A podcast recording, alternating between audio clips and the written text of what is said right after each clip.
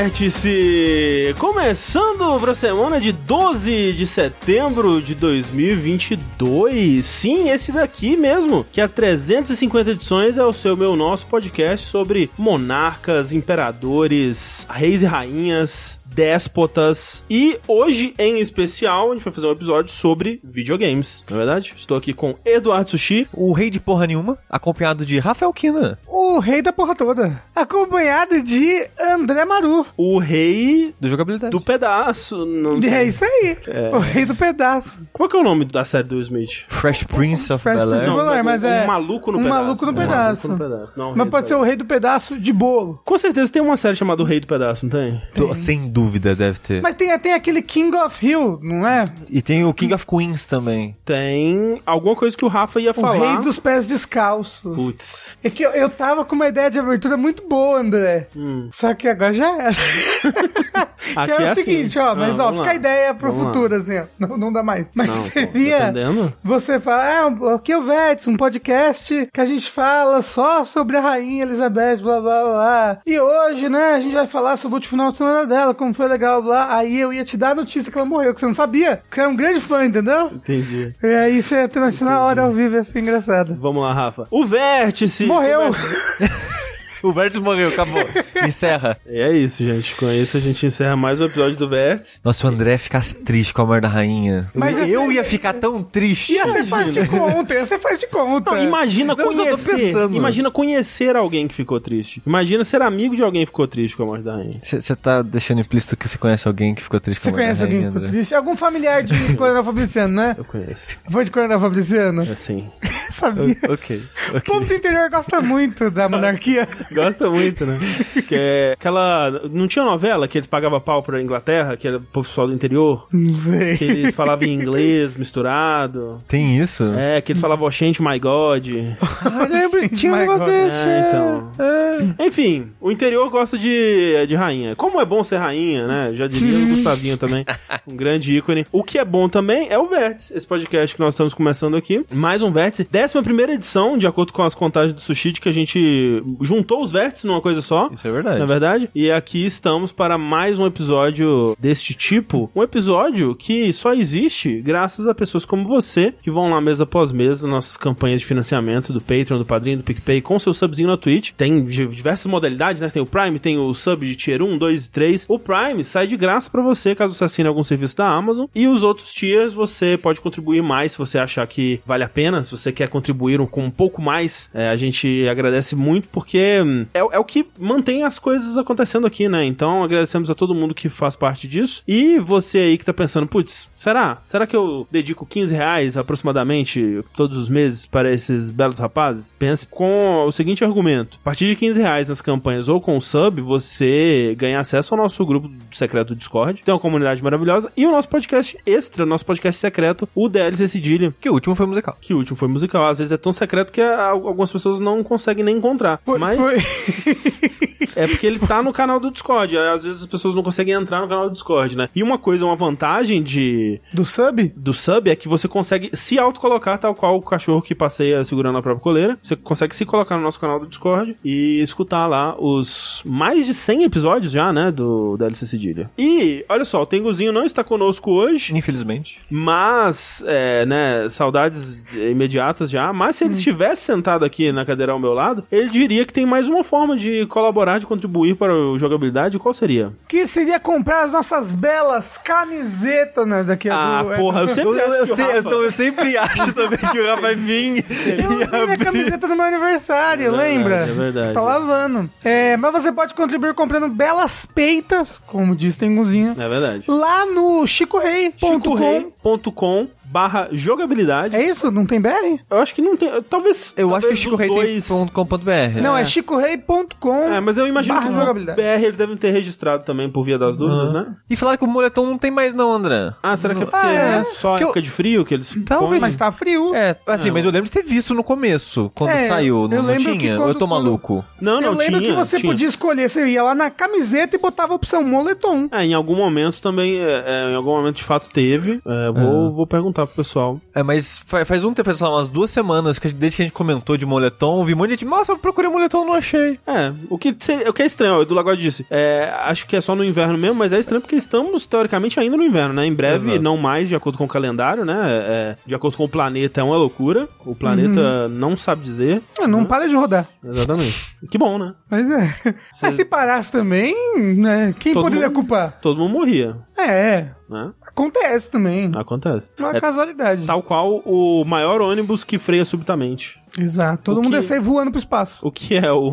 Exato. O que é o planeta Terra, senão o grande ônibus no qual todos nós estamos pedindo carona sem pagar. Muito na, lindo. Na parte da, da Não, frente. sem Muito passar lindo, na André. roleta. Muito lindo, André. É, enfim. Você passava por debaixo da roleta quando você Ah, era criança? Quando, é, quando era bem criança, sim, né? É, é, é. Você, le- você tem lembranças, memórias de Eu passar acho- por debaixo da roleta? Não. Eu, eu não sei se você sabe, Rafa, eu morava na roça, não tinha ônibus. André Não, também. não, é porque não, é porque tem Não, níveis de roça. não, não ônibus com cancela, com roleta É dentro. que assim, a cidade do É sushi... porque não tinha dessa cultura de É, não, é que- cancelamento. é porque não tinha ônibus dentro da própria cidade. A cidade tinha, sei lá, três ruas, gente, pelo Então, amor de Deus. A, su- a sua cidade era o quê? 3 mil habitantes, um negocinho? É, 10 mil. 10 mil, né? Bom, já, já se reproduziu bastante, né? desde lá. Quanto que era, coronel? Então, Coronel Fabriciano é tipo 100 mil, sabe? Ah, nossa, tudo isso? Achei... Nossa. Ah, Eu acho, né? Eu- Ah. talvez, esteja, talvez seja mais, talvez seja menos, não sei. Ok. Mas é que, assim, ainda é uma cidade pequena, né? Mas não tão pequena assim também. Enfim, 100 mil na roça. É, de fato, né? Tava adjacente à roça, Uhum, né? É, falaram, ó, lá o sushi é filho de fulano. Exato, é, é- é a cidade do tamanho que Isso. todo mundo conhece alguém, nem que seja, ah, porque é o filho da pessoa X. Uhum. Exato. Ou o irmão da pessoa X. Mas é porque Coronel Fabriciano tem fábrica de pipoca. Por isso que tem muita gente. Tem a fábrica de pipoca. E é cidade que foi populada muito por estar nas adjacências também de cidade com usina... como é que Nuclear. fala? Não nuclear. Siderer, é siderúrgica. exatamente.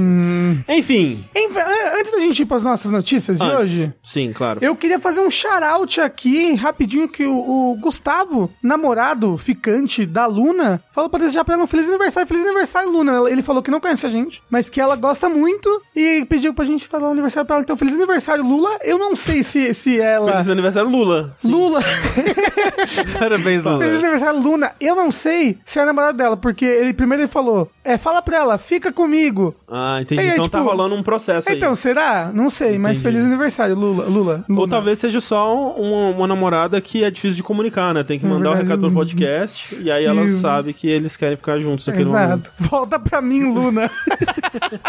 Correio elegante, exato. Mas, Se gente, você feliz tiver uma mensagem de aniversário. correio elegante, não manda muito, porque senão a gente vai ter que fazer sempre. Mas se você comover a gente, talvez a gente verdade. a gente leia a sua mensagem de correio elegante aqui no Vértice. Né? tá? Tem que usar óculos, né? Tem? É o jeito de comover as coisas.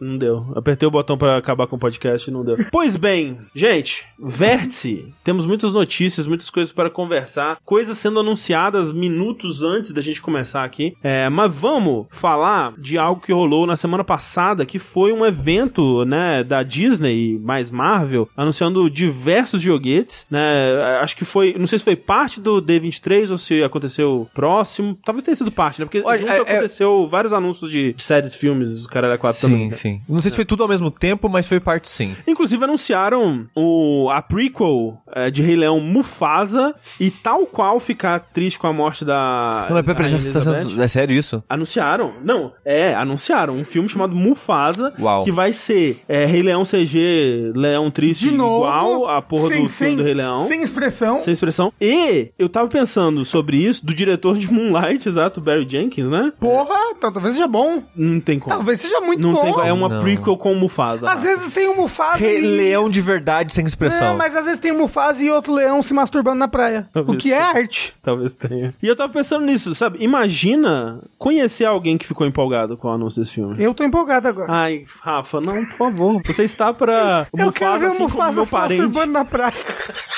Tá bom. Mas bem. Tivemos alguns anúncios aqui, a gente não vai falar de todos, que são muitas coisas e a maioria eu achei um tanto quanto desinteressante. É, mas teve algumas coisas que eu gostaria de pelo menos tecer algum comentário sobre. Por exemplo, Rafa, qual que foi o primeiro que a gente, que a gente trouxe aqui pra, pra conversa? Pra rodinha. Olha só que loucura. Eu lembro, e não lembro muito bem, porque eu não sei se foi esse ano ou ano passado, eu disse nas nossas previsões do ano: jogos da Disney. A Disney vai voltar pro- com É tudo pro verdade. mundo dos videogames. Se passa, tem essa previsão mesmo lá. E, e se tiver lá de fato, Você já marcou. Pois é, porque, olha só, nesse evento tal citado aí que você disse, anunciaram um jogo que parece muito batuta. Esse jogo é Il- Illusion Island. E a palavra Illusion claramente fazendo alusão, ou seria ilusão, ao, aos antigos jogos aí, Cast of Illusion, blá blá, blá do É, Mickey. então, é por Só isso- que não é um jogo na mesma pegada. Então, por isso que eu trouxe aqui, pra dizer que eu tô puto. Porque, Porque se você você queria põe, que um, fosse jogo da mesma você pegada. Uhum. põe Mickey e Illusion do, do, do lado a lado assim, né? Eu, porra, videogame, Illusion, Mickey. Eu já penso, porra, é a minha infância que nunca mais vai voltar. Uhum. E eu tento, ó, com formas inúteis, trazê-la de volta, gastando dinheiro com merchandise de Rock Show, por exemplo, entre outras coisas. É, e uma dessas coisas poderia ser um remake ou uma sequência espiritual de um jogo que me fez muito feliz na tenridade. E não é o caso. Não é, não é o caso. Na verdade, eu acho que a, a referência é um jogo do Mickey plataforma, É.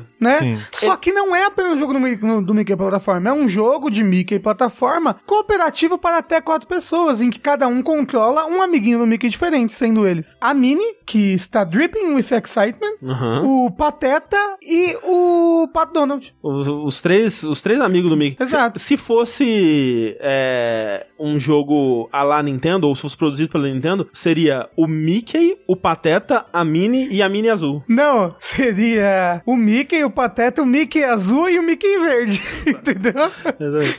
Mas uma coisa que eu achei muito bacana desse jogo é que ele me lembrou muito. Primeiro, ele tá n- nesse estilo, esse estilo novo de animação do. Da, sei lá, Sim. alguma casa nova do Mickey, É, que alguma eu, que coisa eu assim. acho bem legal, acho bem legal. Acho Esse bonito, bem estilo. Aham. estilizado, mas ele me lembrou muito os jogos do Rayman, os da, Sim, sim. da UbiArt. Me Sim, lembrou é. muito o Rayman. né? Em movimento parece muito mesmo. É, porque é muito sobre correr rápido pela fase, é, quicar na parede, né? E é, obstáculos gigantes e aquela coisa toda, assim. Então. Apesar de que parece que tem uns puzzles, né? Tem umas coisas cooperativas bacanas. né. E, e a, a- como o Sushi falou, a movimentação, né? Parece muito. O, o jeito como ele pula na parede, pula pra lá, parece. Eu até É, o- pensei, é da Ubisoft quando eu vi primeiro? Pensei, eles estão usando a mesma engine do Rayman? É, tem até o rastro, é tipo, é tudo muito parecido com o Rayman. Você- quem, quem já jogou Rayman vai bater o olho e vai pensar a mesma coisa, ó. E tipo, que bom, porque esses jogos do Rayman são muito bacanas e faz muito tempo que a gente não tem, né? E nunca mais vai ter. É, é exato.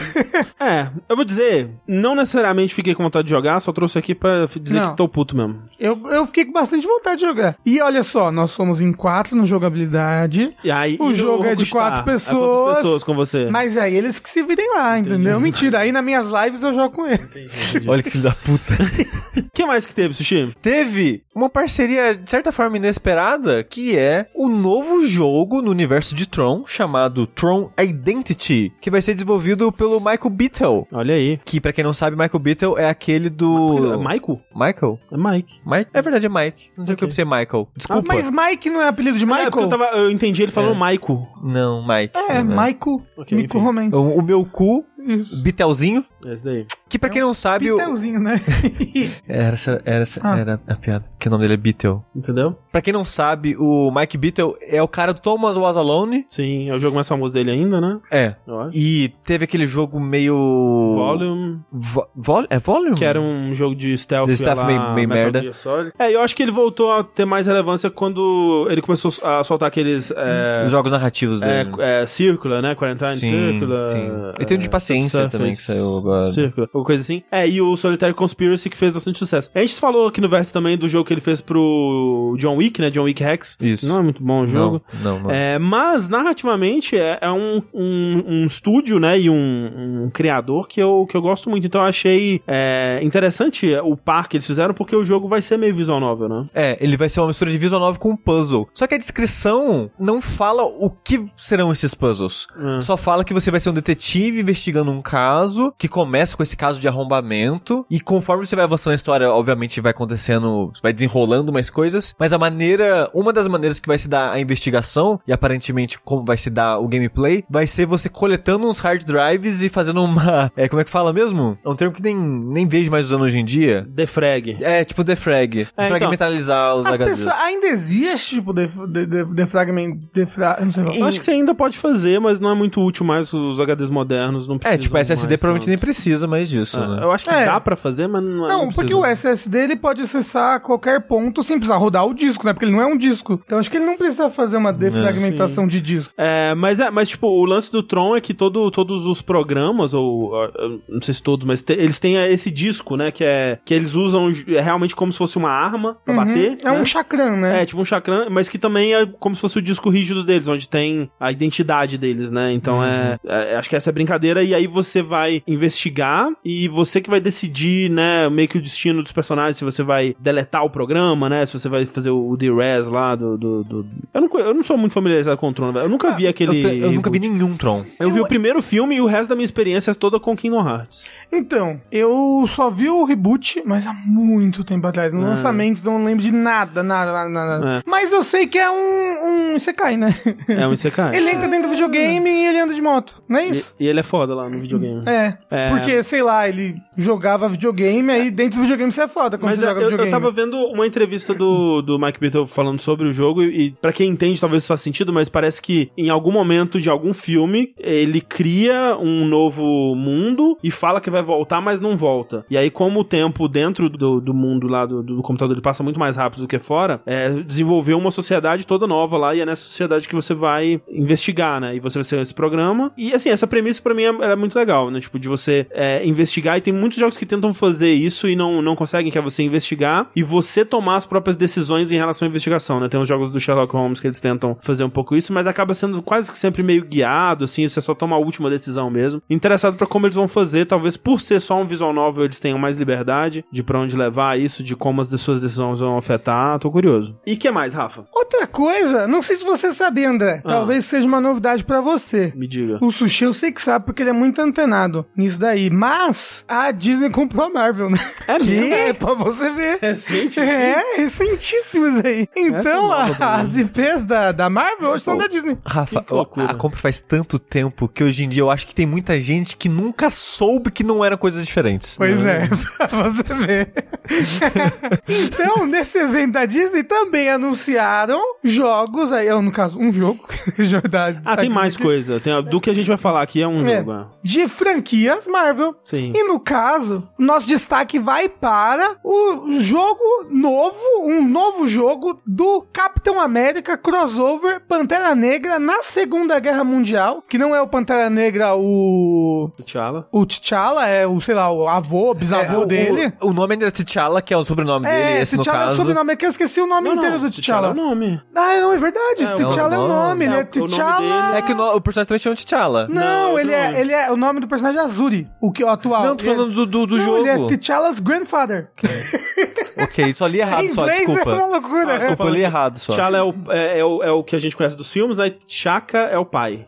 Isso. E esse avô, ok. não sei. Esse avô é o Azuri. Então ele é o avô do T'Challa. É que ah, o, fi- o jogo não vai se passar no MCU. Hum, é, vai ser outra coisa. Ok, vai ser outra coisa. E vai ser, uma coisa que eu ia falar é: ele é um jogo crossover do Pantera Negra com o Capitão América na Segunda Guerra Mundial, dirigido pela Amy Henning, É, que, que- é a diretora dos Uncharted 1, 2 a 3. 1, 2 a É, 3, 1 Na e verdade, 3. ela foi roteirista e. Escritora, Ah, é, né? Ah. Sim, diretora escritora. não, ela foi escritora, é isso. Mas ela é agora a diretora dessa nova empresa que ela abriu, depois de muitas coisas derem, derem errado na vida dela. Não, é, tipo, isso é muito doido. Você pensar que o último jogo que ela chipou, né? Que ela, que ela entregou, que ela, que ela lançou, né? Sob, sob a escrita dela, foi Uncharted 3, Três. em 2011. Exato, Imagina. então, né? Mas aí ele- ela, aparentemente, pelas entrevistas, parece estar bem animada pra isso daí, pra contar uma história nesse cenário de Segunda Guerra Mundial com o avô do, do T'Challa. É, a E pa- premissa... Assim, a premissa é bem bacana. É bem legal. É, e assim, é, né? Esses personagens por si só, se fosse né, um jogo de- com esses personagens sem nenhum outro contexto, me empolgaria? Provavelmente não. Nossa, não, me empolgaria assim. Se fosse, sei lá, o, o Pantera Negra atual e o Capitão América no Ah, futuro. Mas eu não sei o que, que vai ser Eu o ia jogo. Vai gostar. ser, vai ser o quê? Um tipo um Avengers-like? E o lance desse. Ah, você amou, Vindy. é, desse amei o lance desse estúdio da M Hennig é e desse projeto né vendo vendo entrevistas com ela, é que vai ser um jogo. é, Story driven. É, story driven, né? Tipo, ele vai ser é, guiado pela história, o o importante nele vai ser a história, é a relação dos personagens. E, ao contrário do que você pode imaginar, e que seria o óbvio, vai ser um jogo totalmente single player. Por mais que tenham quatro heróis, né, que eles falam lá, que mostram no- Isso. na imagem, que é o Capitão América e um outro soldado que é um soldado negro, eu não sei se ele é dos quadrinhos ou se é um personagem novo que eles estão trazendo É pra cá. Gabriel Jones, Gabriel m- Jones. membro dos Howling Commandos, É. e uma outra personagem que é a Nanali. Que é uma guerreira de Wakanda, né? É uma guerreira, é a líder da Sei. dos espiões de Wakanda. Uhum. Aí vai ser- vão ser os quatro e não se sabe exatamente com quem que você vai jogar, se,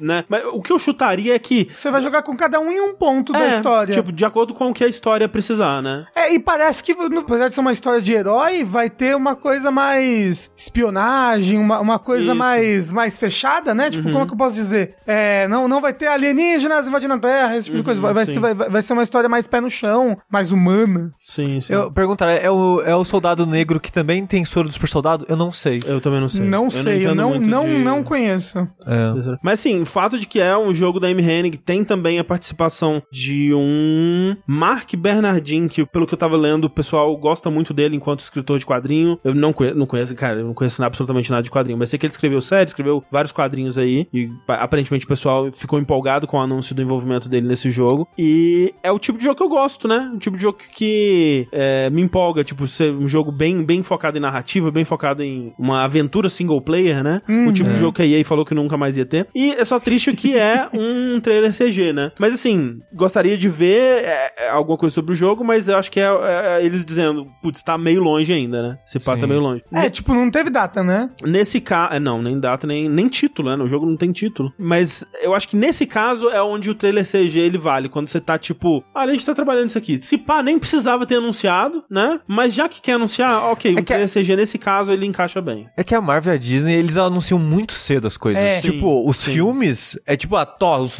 15 próximos filmes, toma. É, exato. Então, eu acho que faz parte dessa estratégia deles aí. Mas foi. Quando eu tava vendo que o jogo seria narrativo, a primeira coisa que eu pensei é: será que vai ser um jogo menor e mais. Tipo um, um adventure, digamos assim? Até o Hum, Tail. Mas não, depois falando que é um AAA de ação-aventura, né? Sim, Então sim. deve ser meio que um Uncharted, ou como é um grupo, talvez até meio que um Guardiões da Galáxia. Talvez, então, é. o Uncharted seria interessante porque. Como eu falei, todos esses heróis eles são mais pé no chão, no sentido de que eles não Uhum, voam, né? Eles- Literal, pé no chão, né? Não? Então, exato. O Pantera Negra ele escala a parede, não escala? Então, escala a parede, mas então qualquer um escala a parede, dado o tempo e as ferramentas corretas, É né? bom, realmente. Com esse argumento. Então, eu acho que, que, que daria pra ser um, um gameplay mais Uncharted, assim, sabe? É, eu só espero que não seja tipo Guardiões da Galáxia no sentido de que, ah, você só vai controlar o Capitão América e os outros vão ser seus amigos e. Não, e se não, dar então, ó, comandos, o assim. trailer dá bastante ênfase nos quatro, fala até, tipo, rei, que aí é o Azuri, aí capitão, capitão América, soldado, o moço lá, e espiã, a moça lá. É, eu, eu acho que vai ser. É, é, acho que eu concordo com o que o André falou antes, que talvez vai ser quatro tipos de jogabilidade, de certa forma, diferente. Ousado, hein? É tipo, ah, Ousado. o soldado É, vai ambicioso. ser murinho com tirinho, É. a espiã vai ser uma parada mais stealth, de infiltrar. O Pantera Negra vai ser a- a- o mais perto do que a Parkour. gente diria de herói, né? De parkour, escala a parede e Exato, tudo mais. E o Capitão América, porrada? Não sei. O que o Capitão É. América faz? o Joga o capitão escudo. América, ele, ele se defende e chora. Não, ele, ele puxa o helicóptero lá, aquela cena do. Porra, com os É. bração estourados, os bração estourados, nossa. É, mas eu acho que pode ser isso sim mesmo. é Realmente uma história acontecendo simultaneamente em É que quatro, quatro- lugares. É, realmente, porque eu tava pensando que, tipo, ah, bom, pelo menos o Capitão América e o Pantera Negra vão ser jogáveis, né? Mas realmente o trailer ele dá foco nos quatro, né? É, e É, não, até na, na, na, na capa ali, né? no- É. na apresentação aparece os quatro lado a lado, como se ambos fossem importantes.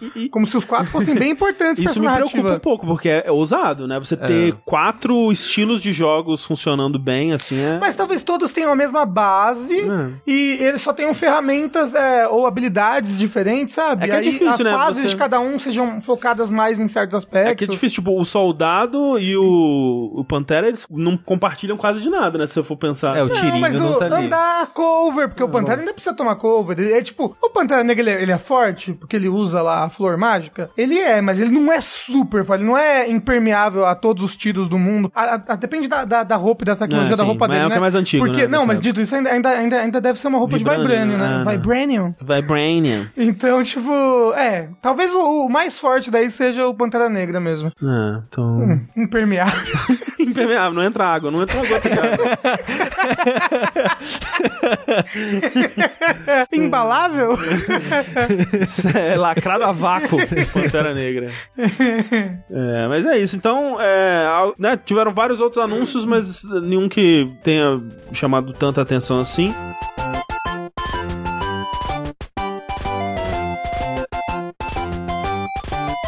Mas bem, a gente teve também um, um evento da Ubisoft, aquela empresa pau no cu.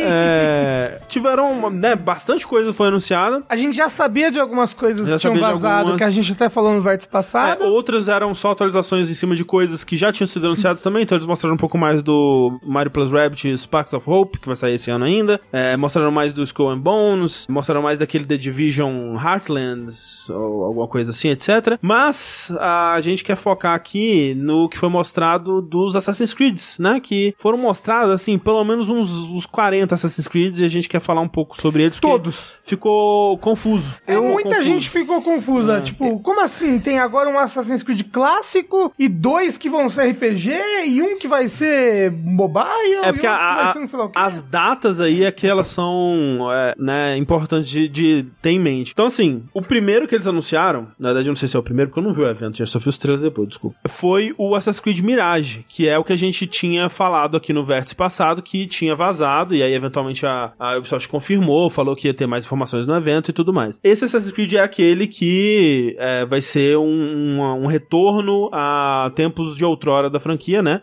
É, referenciando mais os jogos ali do 1 até o, o Syndicate e tal. É, e a gente teve, nesse caso, um trailer CG. né? Não vimos gameplay. Depois eles soltaram algumas imagens e eu achei meio triste que o trailer CG ele é todo colorido, né? Ele é, é propositalmente muito colorido, muito bonito, assim. E o que eles mostraram de screenshot eu achei meio, né, sem cor, assim. Aquela coisa bem Assassin's Creed mais antigo mesmo. Então eles voltaram bem. Eu queria dizer que eles fizeram bem o trabalho deles. É, o trailer é um bom trailer CG. Assim, a Ubisoft costumava fazer os melhores trailers de Assassin's Creed, né? Tipo, eram trailers muito extremamente bons, né? empolgantes. Era aí que eu queria chegar, porque eles não fazem trailer em CG há muito tempo para Assassin's Creed. Sim. Faz muito tempo que eles não fazem. É, não que eu me lembro. pelo Só menos. que na época do 1 ao 3, principalmente até o Revelations, eu acho, era muito icônico os trailers em CG do Assassin's Creed. E eram muito bons também, trailers pra época. Ah, o pessoal ficava louco, teorizando. Então, eu ficava pra caralho. É, a gente que não, não acompanha mais, que teve trailer CG em todos. Ok.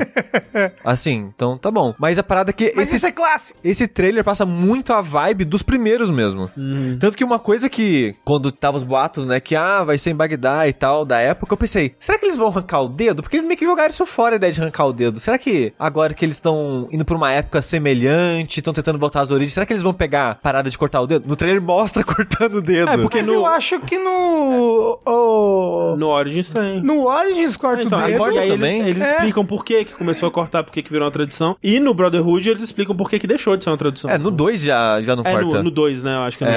é. O- O mas da 20 arruma É, o negócio. eu tenho memórias de, de cortar o dedo em outro Assassin's Creed aí também. De- Desses recentes, sei lá. Ou o Odyssey ou o Valhalla. é. Ah, então, porque o, porque o lance do Valhalla é que é o seguinte, quem é esse boneco aí? É o Bassin, né? Esse Bassin, ele é um personagem do Valhalla, e ele aparece no Valhalla com o dedo cortado, né?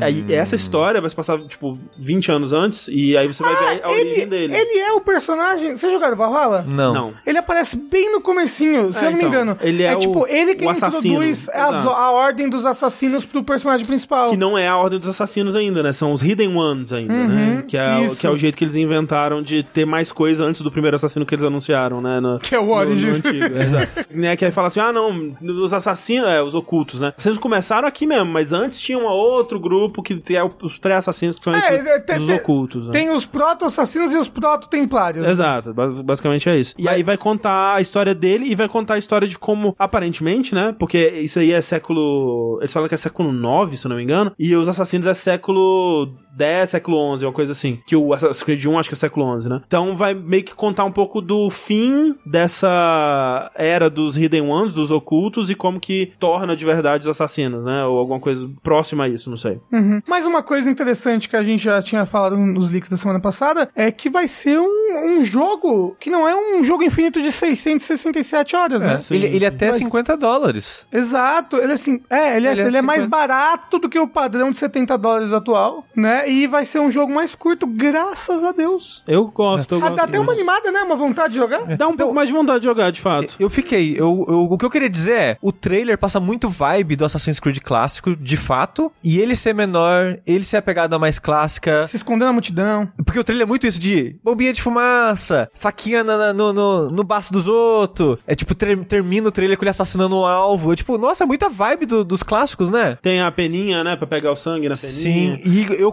confesso que deu aquela coceirinha pra jogar o 2 de novo.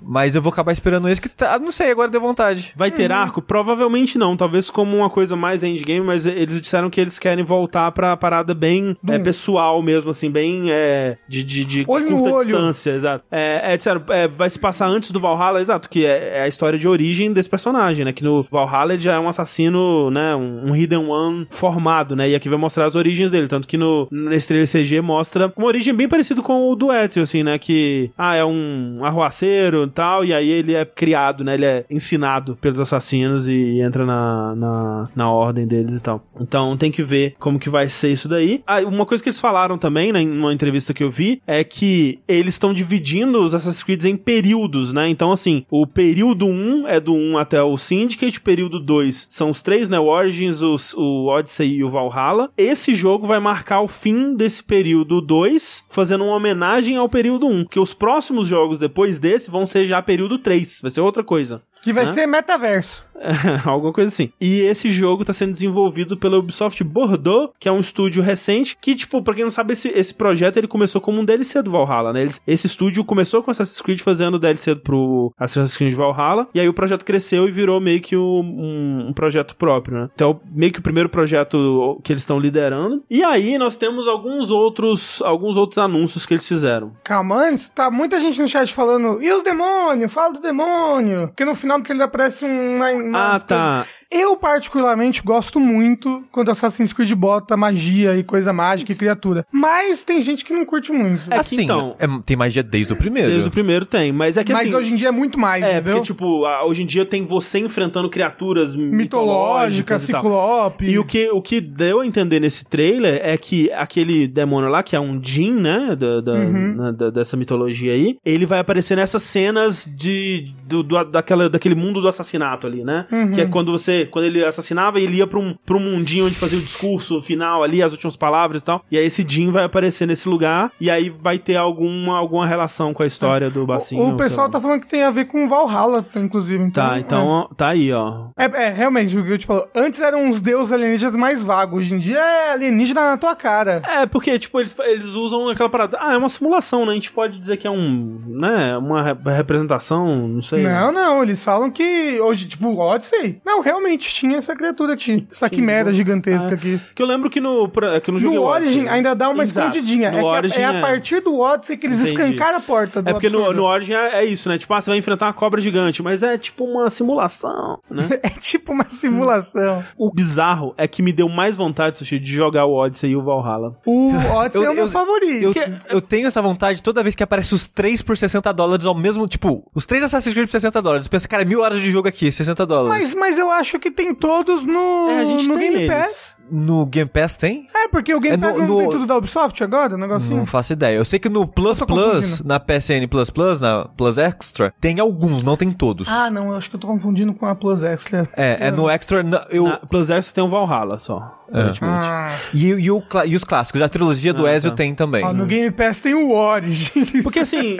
É foda, né? Mas que- eu tenho todos. É uma franquia é, que, né, quando você descreve ela, assim, ela é muito interessante, né? Que é tipo, períodos históricos diferentes, tem um o que de, de, de, de sci-fi, e essa coisa da recriação dos, dos ambientes e Que é tudo mais, muito uma legal. história de, de conspiração. Você fala, caralho, isso não tem como ser ruim, né? Aí você joga assim, esses modelos dão uma preguiça. Então, eu falo, o Odyssey é o meu favorito, mas ele demorou, sem sacanagem, umas 20 horas pra engatar a história. Sim. É, mas bem, vamos falar dos outros aqui, senão, porque é muita coisa, olha só. Antes de chegar no Infinity, outras coisas menores que eles anunciaram. Eles anunciaram Assassin's Creed Jade, que esse vai ser um jogo de celular, mobile, que eles chamam de AAA RPG, que é o, o que a gente imagina é que vai ser, eles não disseram, não confirmaram, mas a gente imagina que vai ser desenvolvido em parceria com a Tencent e que vai ser um Genshin Impact do, do Assassin's Creed. Não. Vai ser free to play, RPG de Assassin's Creed, explorar um mundo gigante com eventos, né? E o mundo vai sendo aberto, é, Não. expandido e aquela coisa toda. Fiquei triste agora, porque o Jade ele vai se passar na, na China Imperial, China né? Imperial. Antes de Cristo. Isso, Acho que é a história mais antiga, não é? Ou Origins de quando? O Origin Hum. é, é bem antigo, é mas antes de Cristo o, também. o Origins é antes de Cristo, mas não é, não é tão assim, porque o Egito já, já tá dominado pe- pelos, É, então, é pelos, bem- pelos romanos, É bem né? tardio no Egito, sim. É. É. Mas, então, é, vai ser um, vai ser um Genshin Impact-like. O Odyssey é 2000 antes de Cristo. Ok. Ok. Então é, Então o Odyssey é antes. bem mais velho do que o Origins. Ok. Peraí. Ó, O Origins, ah, ah, o Origins termina em 46 antes de Cristo e o Odyssey é 2000 antes ah, de o Cristo. Odyssey é antes do Origin, né? Eu tinha Porque esquecido o, disso. O Odyssey é grego. Eu lembro É que você fala Origins, entendeu? É, então, eu, que eu lembro de ter ficado puto com isso na época, aí- mas esqueci, é verdade. O Odyssey é dois mil anos antes. é. Cara, ok, ok, esquece tudo que eu falei. Mas bem, Jade vai ser esse, esse da, da China Imperial, RPG de celular. E eles também estão fazendo um outro é, jogo de celular com a- em parceria com a Netflix, que esse a gente não sabe quase nada, mas imagina-se que vai ser pra ter- fazer um par ali com a série da Netflix de Assassin's Creed que tá sendo produzida no momento. E esse vai ser exclusivo do aplicativo da Netflix, aquela coisa toda lá, né? Não do aplicativo da Netflix, mas né, da conta Netflix. E né? esse é o Jade. Não, Rafa. Oh, é muito Assassin's Creed, desculpa. Tem um o Jade, tá sendo Que vai desenvolvido com a, ser- Sen- ah, com a Tencent. China Antiga. Tem um outro Assassin's Creed celular em parceria com a Netflix, que a gente não sabe quase nada, e que esse vai ser é, Netflix só, a gente não sabe E ba- muita coisa. também celular. É, e que provavelmente vai ter relação com a série da Netflix que está sendo desenvolvida. Ah, E aí nós temos o Assassin's Creed Infinity. O que, que é o Assassin's Creed Infinity? Assassin's Creed Infinity é um hub, uma plataforma de Assassin's Creed, é um executável, vamos dizer assim, né, que você vai abrir ali e dentro dessa plataforma você vai ter acesso aos conteúdos novos de Assassin's Creed que vão ser lançados. então essa é a, é a verdadeira fase 3 do Assassin's Creed. É, vai começar aqui, exato. E vale dizer que o Assassin's Creed Mirage, ele é de 2023, né? Eu achava que ele ia ser lançado em 2022 ainda, pra o Infinity ser em 2023, mas não. O que imagina-se é que o Infinity comece a ser lançado só em 2024. Uhum. né? É, o Mirage é do ano que vem. É, o Mirage é ano que vem. O Infinity, então, vai ser esse hub, essa plataforma de Assassin's Creed, você vai ter acesso a- aos novos conteúdos. Agora que eles mostraram alguns desses conteúdos, a gente tem uma noção melhor do que, que pode ser. Porque uma das minhas dúvidas, quando eles estavam falando disso em, em termos de rumores, né, dessa plataforma Assassin's Creed Infinity, que ia ter vários Assassin's Creeds lá dentro, várias épocas diferentes pra você acessar, você pensava, ah, vão ser só mundos novos pra você explorar? Você vai ter, tipo, é, vai ser um jogo com vários mundos e vai ser expandido ao longo do, desses mundos e, e coisas do tipo. E não, vão ser jogos separados, né? Vão ser lançados, é, não necessariamente juntos, inclusive, né? Porque muitos dos rumores falavam isso, né? Que, ah, eles vão lançar e vão ter, tipo, dois ambientes já pra você jogar. E não, vão ser jogos separados. Vai ser como é o Origins, o Odyssey e tudo mais. Lança um, alguns anos depois lança outro, né? Mas vai ficar tudo concentrado nesse executável por algum É, motivo. porque os jo- a ideia é que esses jogos eles vão durar ainda mais agora, né? Porque que nem eles estavam fa- experimentando isso com o, o Origins, o Odyssey e o Valhalla, que é, por exemplo, quando o Valhalla tinha lançado, ainda tava lançando DLC pro Odyssey, né? Tipo, teve tinha DLC. acabado, é, tinha acabado de lançar a Não, e- última parte. Mas recentemente, é, não tem tanto tempo assim que lançou um puta DLC gigante, né? Pro. O Valhalla? Não, pro Odyssey. O Odyssey? É. Ou então lançou coisa com o personagem do Odyssey no Valhalla. Isso, não sei. é, foi É, isso. foi isso, Foi isso, né? foi isso. Ok. É, mas enfim, tipo, né, eles eles estavam coexistindo ainda, né? E agora eles vão fazer isso mais ainda, né? Então os jogos eles vão coexistir, eles vão continuar sendo atualizados mesmo quando lançarem novos jogos. E a forma como eles estão fazendo isso é que esses jogos, pelo menos os dois que eles anunciaram, parecem que eles vão ser bem diferentes entre si. Ou pelo menos, né, o, o- o- a ideia inicial é essa. Por quê? Talvez a primeira coisa que lance de fato pra esse hub pro Assassin's Creed Infinity é o que eles estão chamando de Assassin's Creed Invictus, que vai ser um multiplayer free to play, né? Na vibe dos Assassin's Creed multiplayer que você tinha a partir do Brotherhood, né? Aquela coisa que era bem a gameplay de Assassin's Creed de stealth, de imitar NPC e de assassinar no- na, na encolhida, né? Amonguinhos? É uma coisa meio amonguinhos, assim. É, Era legal, hein? Eu gostava, Era pelo menos, legal, é. do Brotherhood, joguei bastante. Sim, era, era bem diferente pra época. Só que dessa vez produzido pra uma escala que eles pretendem, pelo visto, fazer uma, uma coisa competitiva séria, né? Porque Ai, tudo é esporte hoje em dia. tá estão trazendo talentos aí do pessoal do For Honor e do Rainbow Six Siege, né? E né, vai ser vai ser free to play. Então, eu acho que a ideia do, do hub é isso, é você acessa esse hub e aí lá dentro você tem vai ter coisas free to play pra você jogar, né? Esse Invictus é um exemplo, enquanto você é bombardeado por propaganda das coisas pagas. né? Ah, entendi. Então, as coisas pagas pro Infinity que foram anunciadas, meio que sem data ainda, mas a gente imagina que a partir de 2024 ou até 2025, é codinome Red. Esse é o Assassin's Creed Infinite Premium, esse codiname Red. É, é, é um, é um jogo que vai estar no Assassin's Creed Infinity, entendeu? No hub. Codinome Red é um Assassin's Creed que vai se passar no Japão feudal. E você pro- aparentemente vai co- jogar com ninja, que eles falam de shinobi ou alguma coisa assim. E eu me pergunto, por que que demorou tanto É. pra ter um Assassin's Creed Medo. ninja? Medo, eles tinham medo. É porque parece uma temática que tá já é um ninja, ele já é um ninja. Hum. né? Esse jogo, ele tá sendo desenvolvido pelo pessoal da Ubisoft Quebec, que é o pessoal do Assassin's Creed Odyssey, inclusive é o mesmo diretor do Odyssey, né? Tipo, a- o, o- o estúdio do, do Odyssey, o Ubisoft Quebec, eles lançaram aquele... Eu sempre lembro Gods Among Us, mas não é. Como é que chama o jogo lá que você É gosta? Immortal. Immortals Phoenix Rising. Que nome lixo. É. Caralho. Eles, eles lançaram esse jogo mais como um projeto menor, né? O, o- a equipe do Odyssey tava trabalhando no... Codename O Red. Codename Red desde o lançamento do Odyssey, basicamente. E é o grande projeto deles aí, esse Assassin's Creed no, no Japão feudal, Assassin's Creed Ninja, né? E o que eles falam, assim, é que esse jogo, de fato, vai começar a nova fase de Assassin's Creed. É, e eles falam de né, uma nova engine, novas ambições. Eles falam de um mundo que, que se transforma e que se desgasta, né? Tipo, tanto o mundo quanto o jogador, né? Suas coisas todas, suas roupinhas Eu já tô desgastado e nem comecei a jogar. suas armas e, e, e tudo mais, assim, vão, vão evoluir com o mundo, digamos assim. Ih, vai ter mecânica de durabilidade, igual o Breath of the Wild, Suji. É. Maravilhoso. E eles falam de IA mais complexa, navegação pelo mundo mais complexa e tudo mais. E é aquela ideia de ser um jogo que vai durar muitos e muitos anos. Ele vai lançar e continuar tendo atualizações e, tipo, as sequências dele vão ser dentro dele mesmo, sabe? Vai continuar a história e vai ter múltiplos capítulos por vários e vários anos. Isso te deixa feliz, André? Não. Ok, tá bom. Mas é que eu não, né? Eu gosto de um jogo que eu jogo e ele acaba, assim. É, pois é. Não, não é muito minha vibe. Mas eu entendo, tipo, eu, eu consigo ver total, assim, você gostar da ideia de um, um jogo que você paga uma vez e você joga ele por anos, né? Por mais que vai ter Season Pass e você vai ter que pagar de novo eventualmente, né? Vai ser menos do que um jogo inteiro de novo. Supostamente, né? A gente não sabe também qual que é a ideia por aí. E aí, o outro que eles anunciaram, que esse talvez tenha sido o que me deixou mais interessado de todos, é o codename Hexi, que esse tá sendo desenvolvido pela Ubisoft Montreal, né? Que por muitos anos aí foi a Ubisoft principal, eh, talvez ainda seja, e vai ser dirigido pelo Clint Hocking, né? Que é o, o cara do Far Cry 2, que dirigiu também o Watch Dogs Legion recentemente. E esse daí, o teaser que tem dele é bem interessante porque mostra o logo dos assassinos é, se- feito de, de galinhos, né? Uma coisa meio bruxa de Blair, assim, né? E dá essa, toda essa estética de, de bruxa, de magia, né? Porque depois mostra a, É, Rex é, é maldição, né? é, então Rex sem o E no final é maldição. Eu vou falar um pouco mais sobre isso, mas olha só. Hum. Eles têm essa estética de, é, de, de feitiçaria, né? Depois tem o logo com um pentagrama em volta, com uns escritos, né? Naquele alfabeto é, do- dos Rúnico. magos, rúnico, sei lá. Pessoas que se empolgam muito com as coisas e mistérios da internet, elas fizeram uma análise desse, desse trailer e descobriram alguns detalhes interessantes, né? Porque Rex, com o E no final, é bruxa em alemão. Hum. E aí, olhando esse, esse alfabeto que tá escrito em volta do, do logo, né? esse, é, é, traduzindo essas runas pra pra letras do nosso alfabeto, tem escritos em alemão também. Em volta ponta do logo é aquele mote dos, dos assassinos que é. Olha aqui, essa te empate. Não, que é o. Trabalhamos nas sombras pra servir à luz, né?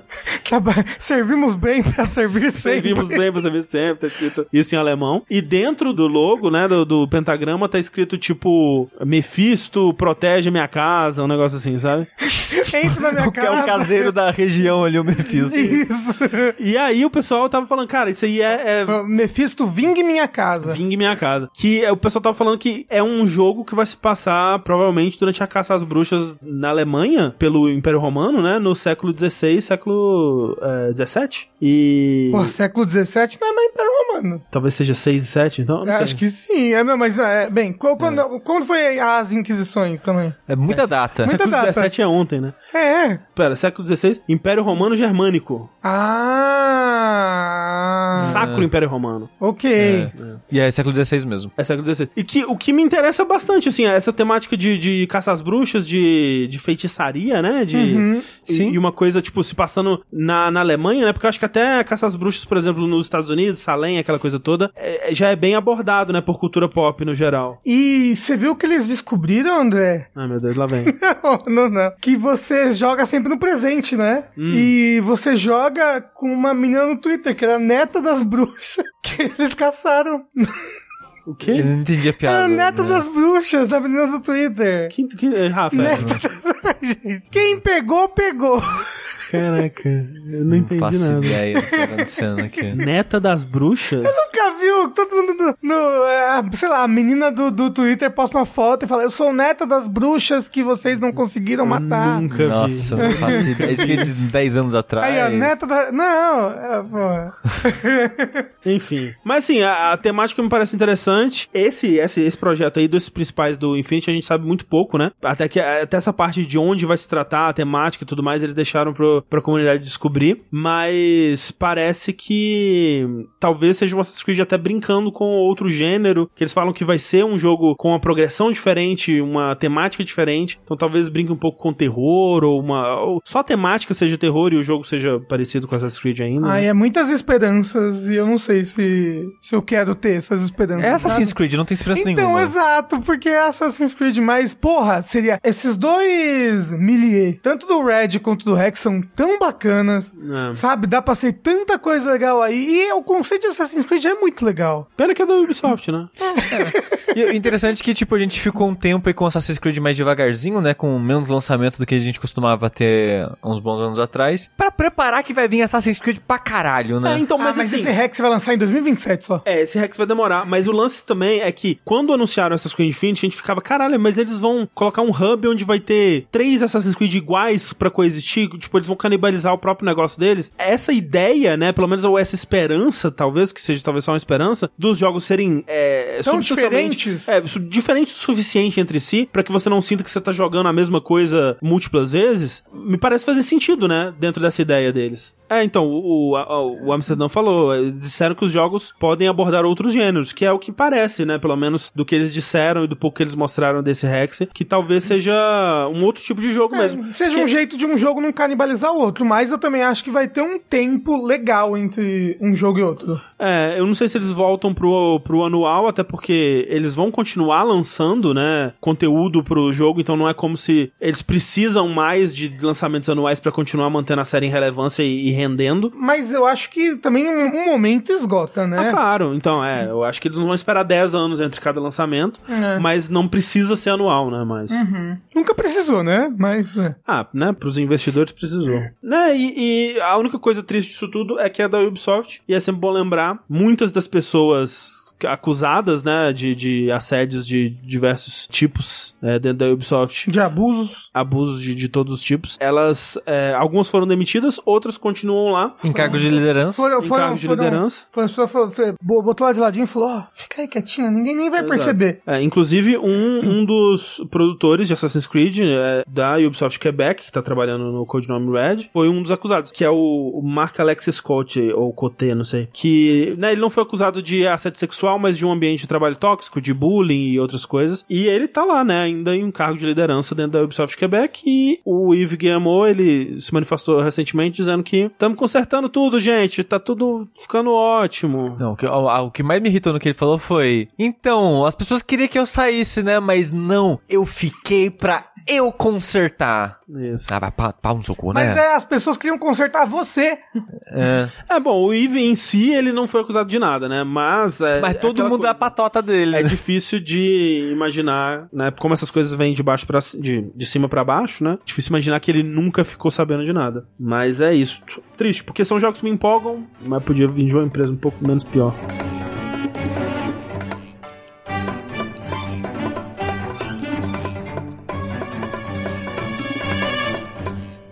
Falando em jogos que empolgam, André. Vamos falar de jogos que empolgam? É o jogo agora, Rafa.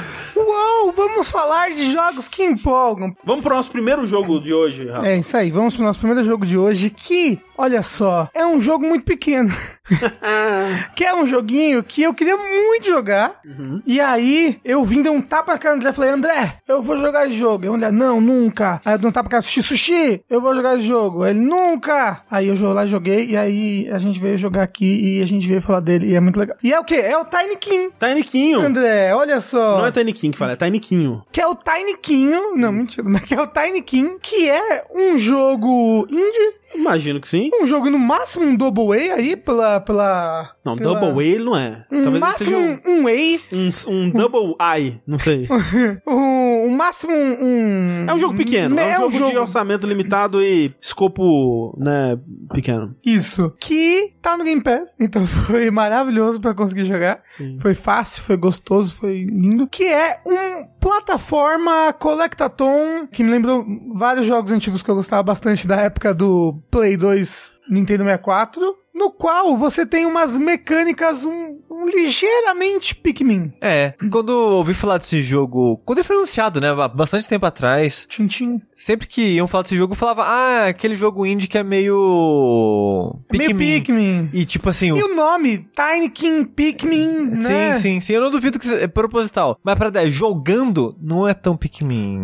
É, não, eu fiquei- é, tipo, ele, ele é bem pouco Pikmin. Bem É, eu, pouco. eu fiquei em dúvida porque, assim, eu, eu- Pikmin é uma série que eu tenho quase próximo de zero interesse em jogar. Mas é, eu tenho certeza que se a gente Provavelmente jogasse, a gente eu ia ia gostar. E aí eu joguei esse jogo e eu falei, porra, mó legal, será que Pikmin é assim? Aí eu vi um vídeo e falei, não, Pikmin é bem mais estratégia, né? Ele é... É. é bem Pikmin, diferente. Pikmin é visto de cima, É. você... É quase um RTS.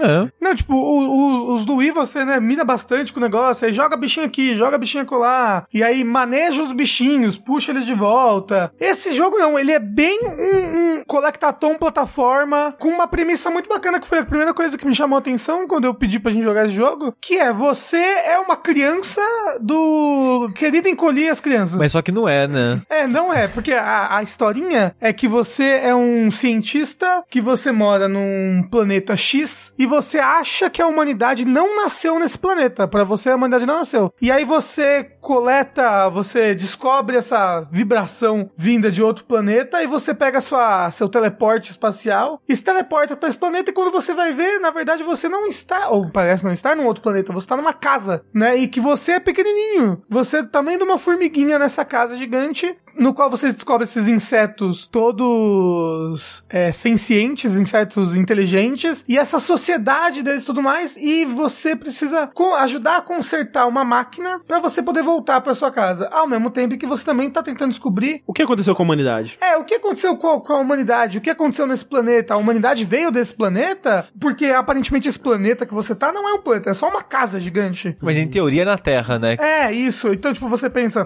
Porque você descobre um. um- um- Logo que você chega no, no planeta, tem um insetinho, uma li- ma- mariposa? Acho que é Libela? o Mariposa. é o mesmo do, do Radiance, do O chefe do Hollow Knight. é, o chefe do Hollow Knight. E ela que, que meio que é o que te guia, né, pelo jogo, que fala, que fala o que, que você tem que fazer. Que Fala, olha, essa é a casa, você quer.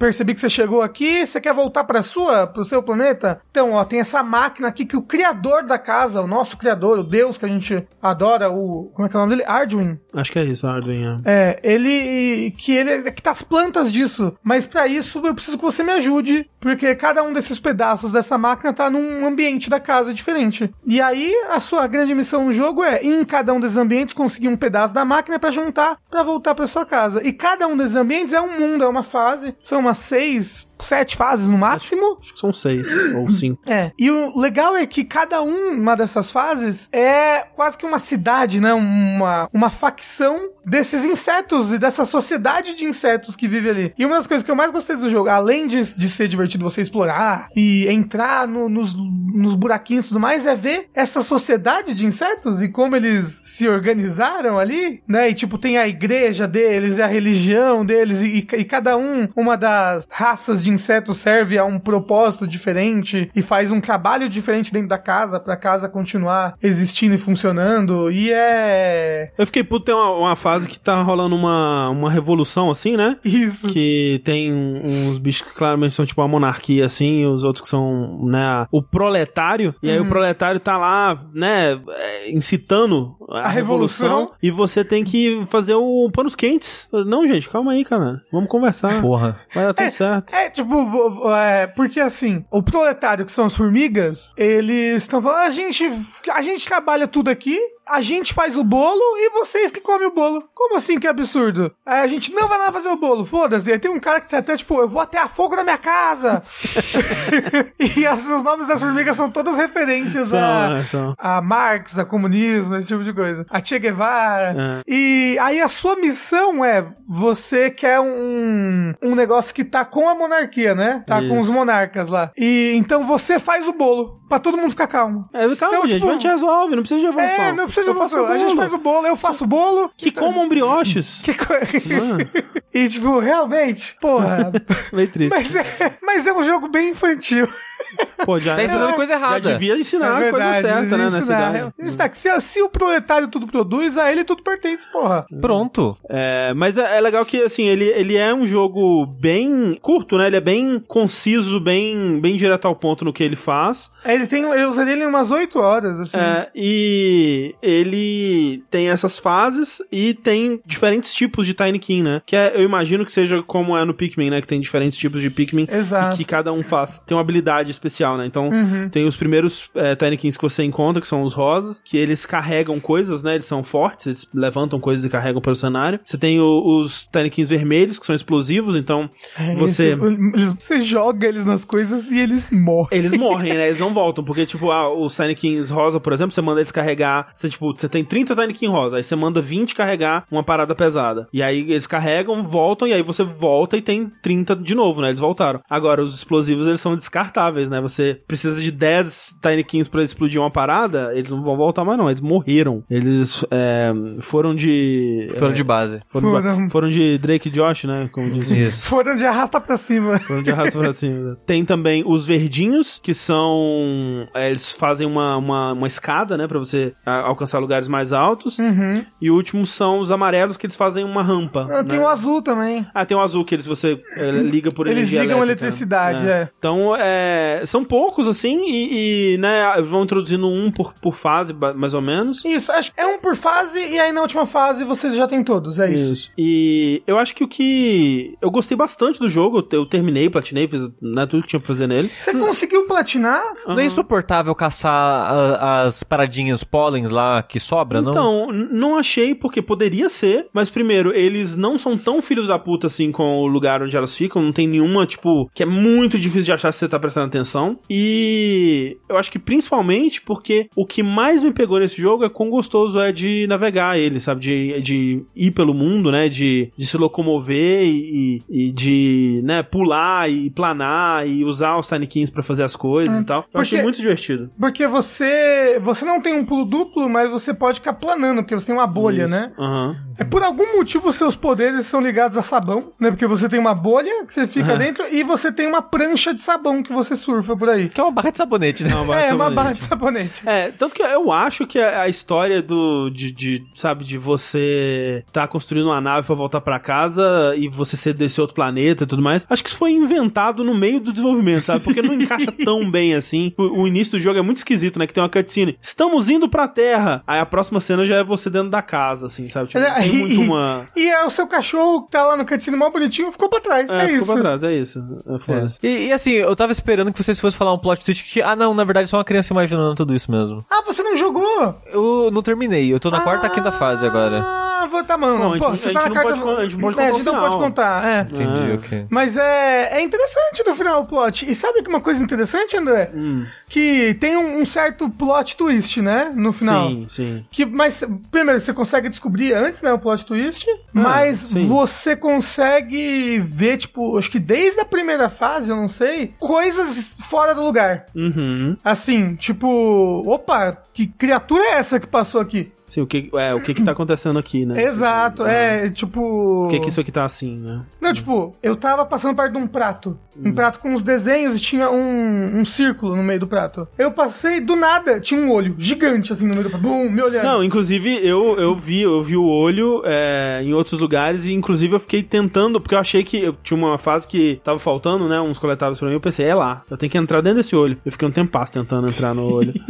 E não deu. Então, tipo, ele tem, ele tem umas dicas, assim, do, do- do- do- dos plots que ele vai Pô. dar, mas é... Tipo, no geral, é uma- é uma história bobinha, assim, mas é, é interessante, eu achei, achei tudo dele muito interessante. Como eu falei, acho que o que eu achei mais interessante dele nesse sentido de história foi a sociedade dos insetos e a historinha dos insetos, né, como eles vieram Sim. a ser como eles são e por que cada um faz as coisas e, e o mundinho deles, né? Tipo, o bar, como eles fazem o. É tipo, ne- nessa primeira fase mesmo que você passa numa sala, que é o que tá passando no vídeo agora pra quem está assistindo ao vivo, aí é, é como se fosse a capital do, do, do mundo deles. Tem a igreja também, né? Então, aí tem a igreja, aí dentro da igreja tem uns restaurantes, aí tem um clube, aí tem um hotel, e é, é, é tão bonitinho assim, ah, o hotel é um bando de livrinho, assim, Aham. umas caixinhas abertas, tem no, no do proletário lá, tem tipo, aonde eles dormem, todas as cabaninhas, aonde dorme a, a burguesia, como o, o- o Alex falou no chat, tem muita referência, muito, muito diálogo, né? Sim. No jogo, porque assim... Assim, é- depende se você tá conversando com todo mundo que tem pra Ah, é. conversar. Exato, é, tem, mas tem muito... E eu não conversei com ninguém. Porra! Não, então, assim, tudo bem, não precisa. Ah, Não precisa, Mas porque é, é é tudo, tudo- tudo engraçadinho, é tudo É, bobinho. Todo sabe? personagem vai ter uma piadinha sobre a vida dele. Então, é, eu con- eu E con- sobre, sobre alguma referência à cultura pop, assim. É que no começo, da, na primeira fase de verdade, que é a da cidade, que vocês estão falando, eu conversei com os primeiros NPCs e falei, ah, nada produtivo, e nunca mais falei com ninguém. É, bem isso. É. É, são todos piadinhas, piadocas, e eu, eu achei legalzinho, achei muito um bonitinho. Tem alguns que vão te dar alguma dica também, mas é bem. É bem, é bem pra dar um saborzinho pro mundo, assim. Eu não converso nem com os caras que pedem quest, eu já entrego sem eles pedirem. Caralho. Eu fazia isso também, mu- muitas vezes. Porque assim, uma coisa que esse jogo é, ele é excelente pra jogar enquanto assiste Critical Role. E não, e não é todo jogo que, que é bom, tá? É um jogo muito- um tipo de jogo muito específico. Eu não entendo ainda exatamente o que que faz um jogo ser bom pra eh, jogar enquanto assiste Critical Role. O Elden Ring é maravilhoso. Desde que terminei Elden Ring, não achei um jogo tão bom quanto. Até acha Tiny King. Pena que Tiny King é curtinho, né? Então É. só deu pra alguns episódios. Mas é, ele é muito bom nisso. Então, tipo, eu, eu ia pra uma fase assim, e eu meio que ia fazendo tudo enquanto eu assistia. E aí depois eu ia conversando com as pessoas, ia. Quando eu ia entregar as quests, eu ia ver a historinha mesmo. Uhum. É, mas, é, mas assim, é um jogo é, que ele é só. Ele é simples, né? Ele, ele é um jogo pra você ter um bom momento, né? Ele é muito agradável em tudo, ele, né? Ele, ele não é difícil, ele não é Inclusive, ele é um jogo, não sei se você percebeu isso, teoricamente um jogo não violento, um jogo sem combate. É, sem combate, ele, é totalmente sem combate. Ele não tem inimigo, o jogo. Ele, ele é, É, na só- verdade, tem você que é inimigo do, Do- do- dos bichinhos vermelhos. É, especificamente dos vermelhos, né? Porque você joga É, eles, eles morrem. A, vi- Exato. a violência, ela é, né? Ela vem do ser humano. Vem do- exato. Os insetos, eles vivem numa sociedade de, de não conflito, de não violência, que É, foi- e que a- é o que foi ensinado pelo, pelo criador eles. E, e a violência vem também na forma de apaziguar a revolução, né? Que é uma- Exato, talvez essa é a pior ma- violência maior de das todas. violências, exato. Mas é, mas é um jogo de, de explorar e de, de coletar, né? Como a Rafa falou, lembra muito o Collectathon de tempos De outrora. de outrora. É, Mas numa estrutura que eu achei bem interessante e divertidinho, assim, porque em vez dele ter fases bem segmentadas ou design mais limitado, porque às vezes tem até jogo 3D da, sei lá, do PS1 e 64, que eles, quando chega na hora da fase, vai ser uma parada mais guiada, né? Mais, mais fase, assim. E esse aí não, é tipo, ó, é um blocão. é cada, cada fase é um sandbox pra você Exato. né, explorar e tal. E, e é legal porque eles atingiram um equilíbrio que eu acho que é nem, nem todo jogo consegue, que é tem bastante coisa pra você fazer em cada fase, mas não o suficiente pra você se dar uma preguiça, pra você falar, putz, nossa, mas pegar todas as, as polenzinhos de novo, né? E não, assim, é sempre,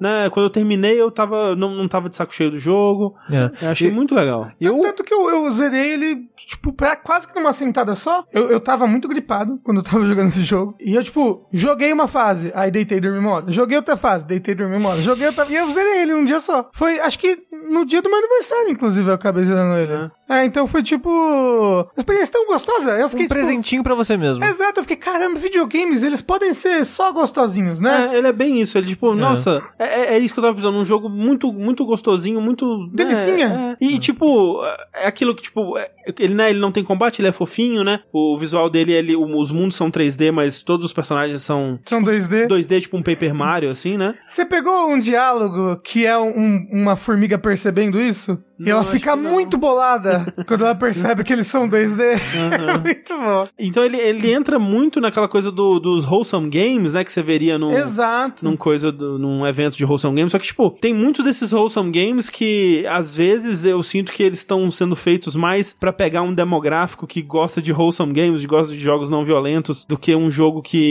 que Que é divertido. é, que é de... por exemplo, aquele que a gente jogou do- recentemente do, do sapinho lá da uvinha, né? Aham, sim. É, que eu achei assim, era um jogo fofinho, um jogo legal, mas não é, não é muito legal de jogar, né? É, É, Esse jogo é jogo é o melhor, sem dúvida. é, ele é um jogo muito, muito competente em tudo que ele faz. É que às vezes é muito rolo, mas não é divertido, né? É, exato. E, e é- esse jogo é o perfeito jogo pro proletário. Você chegou em casa cansado, perfeito. ou se está de home office, saiu, levantou da cadeira que você trabalha pra sentar na cadeira do lado cansado. É o jogo perfeito pra relaxar. Jogar um pouquinho, Sim. desligar a cabeça. E A única coisa que me deixa puto nesse jogo É o proletário que não, não. Não. conseguiu ah, decapitar a. Tem isso. Mais do que isso, a coisa que mais me deixa puto nesse jogo é que o, o seu personagem não tem costas, né? Então ele anda o jogo inteiro de costas, porque ele. É verdade. Ele é um recorte, né? E, por exemplo, Paper Mario, né? O Mario ele tem pelo menos a frente e a costa dele, assim. Então, quando ele tá correndo, como é um jogo de terceira pessoa, a câmera estaria por cima do seu ombro, assim, né? Você veria as costas do personagem, né? Só que esse personagem ele só tem o desenho da frente dele. Então, quando você tá correndo na direção do horizonte, vamos dizer assim, você tá correndo de costas. Isso me deixava incomodado. Assim, eu nunca tive essa percepção, mas.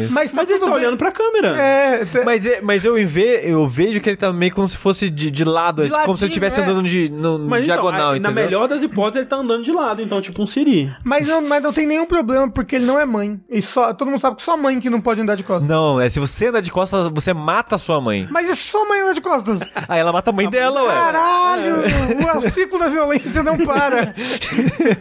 É, mas assim, o jogo é muito bonito, né? O design de personagens é muito, muito, muito simpático, Ele, ele lembra, sabe, sabe o que que ele me lembrou? É Invasorzinho. né? Não sei, o Nossa. um personagem principal, ele não lembra um personagem de Invasorzinho, acho que o olho grandão. não, o assim. invasorzinho é bem mais o- geométrico os é. personagens. É, mas ele lembra, né, um estilo cartoon americano mesmo. É, lembra assim. Nickelodeon. É, uma É, coisa É, ele Cartoon lembra Network, Nickelodeon, assim. é, né? e... É muito, esse jogo, no geral, muito agradável. Muito, Muito agradável. gostoso. Sabe qual é a melhor parte? Ah. Game Pass. Game Pass. Não, um perfeito jogo pra Game Pass. Porque também Perfeito. não é um jogo que, assim, Não. eu não acho que vai figurar nos meus jogos do ano nem nada do tipo. mas o, o tempo que eu tive nele foi muito agradável e, putz, né, de graça, entre aspas. perfeito. Mas não é deixar chinelo de cabeça pra baixo que mata a mãe, então, gente. Tem tanta E- coisa, e- né? É, infelizmente. Tudo que sua mãe quer que você não faça vai matar ela. Porra, mas pisar na, na, na, na- na rachadura da, da calçada mata a mãe também. Quebra as costas da mãe. É, né, a mãe? É, a mãe. Ok, é isso aí eu já não sei. Mas andar de costa é total, a sua mãe só, só não quer que você corra de costas, é só isso. Mas é por isso que ele tá sozinho tentando ir pra terra, né? Já matou É. a mãe há muito tempo. Ser mãe é muito perigoso. Isso. É o trabalho mais perigoso da ficção, alguns diriam. ser mãe e ser mulher de protagonista. É verdade. Porque normalmente você já começa morta. É verdade. Pois bem, Tiny King. Vamos fazer a nossa nota naval, então, do Tiny King, Rafa. É, pra quem não sabe, a nota naval é uma péssima ideia que a gente teve aqui no Vértice. Mas que é maravilhosa ao mesmo tempo. No fundo, é maravilhosa. Em sua pessimitude, ela é maravilhosa. Tem que fazer uma nota naval, dá nota naval, André. Porra, é muito interessante, mas bom, eu não sei. Então, eu acho que a, a nota naval da nota naval é tipo um AH. Não, A.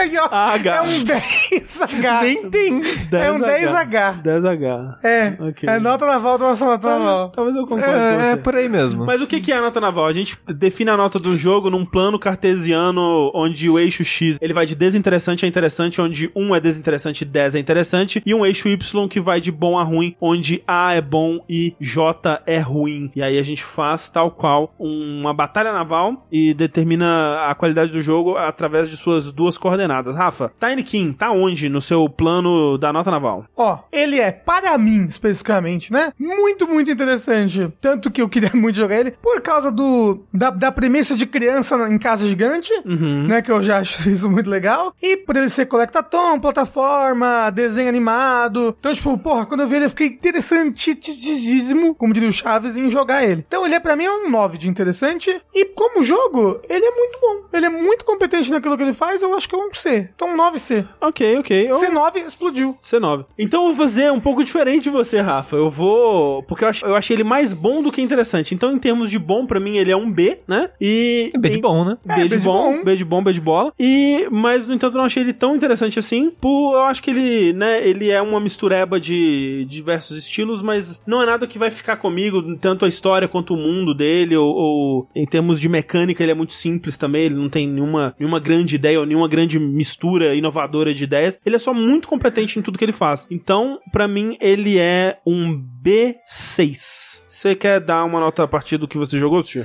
Quero, quero, quero sim. Apesar de eu ter gostado, me divertido jogando, na parte de interessância, plataforma 3D não é algo que me interessa, Uhum, particularmente. Ele é aquele. É um dos jogos que eu só joguei porque a gente resolveu jogar pro Eu vértice. também. Se- é, isso é uma coisa legal, né? Tipo, a- a- às vezes, é, se não fosse o Vértice, eu provavelmente ia falar, ah, eu não gosto de Pikmin, eu não vou gostar desse jogo. Foda-se. No formato antigo do Vértice, só eu teria Só jogado. você teria jogado. Sim. Exato. Ah. Sim, total. E fico feliz de ter jogado, me diverti jogando, porém a interessância dele, eu acho ele bonitinho, eu acho ele carismático, mas todo o resto assim meio que não me pega muito, então Casa gigante, eu vou colocar um 5 de interessância e de diversão um D, D5. D de divertido. Diver- Entendi, divertido. exatamente. Tá aí. D5. Então, a nota do Rafa ficou um C9, a minha ficou um B6 e a do Sushi ficou um C5. Desse, D5.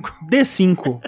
Um dia a gente vai fazer esse bloco suave. Exato. Nunca, nunca vai acontecer. Não, A nota naval, gente, vai, vai dominar o país, vai tal como uma onda. Todas as escolas só vão dar nota pros alunos em nota naval, entendeu? Nossa, pros alunos. Se vai olhar o Zezinho, o Zezinho é um aluno C7, Não, entendeu? tipo, qual- qual- quanto que você tirou em matemática? Caramba, eu tirei B7 em matemática. Mas quais são os dois Caralho. eixos da prova de matemática? Eu não sou matemática. não. Mas olha só, é o X e o Y, porra.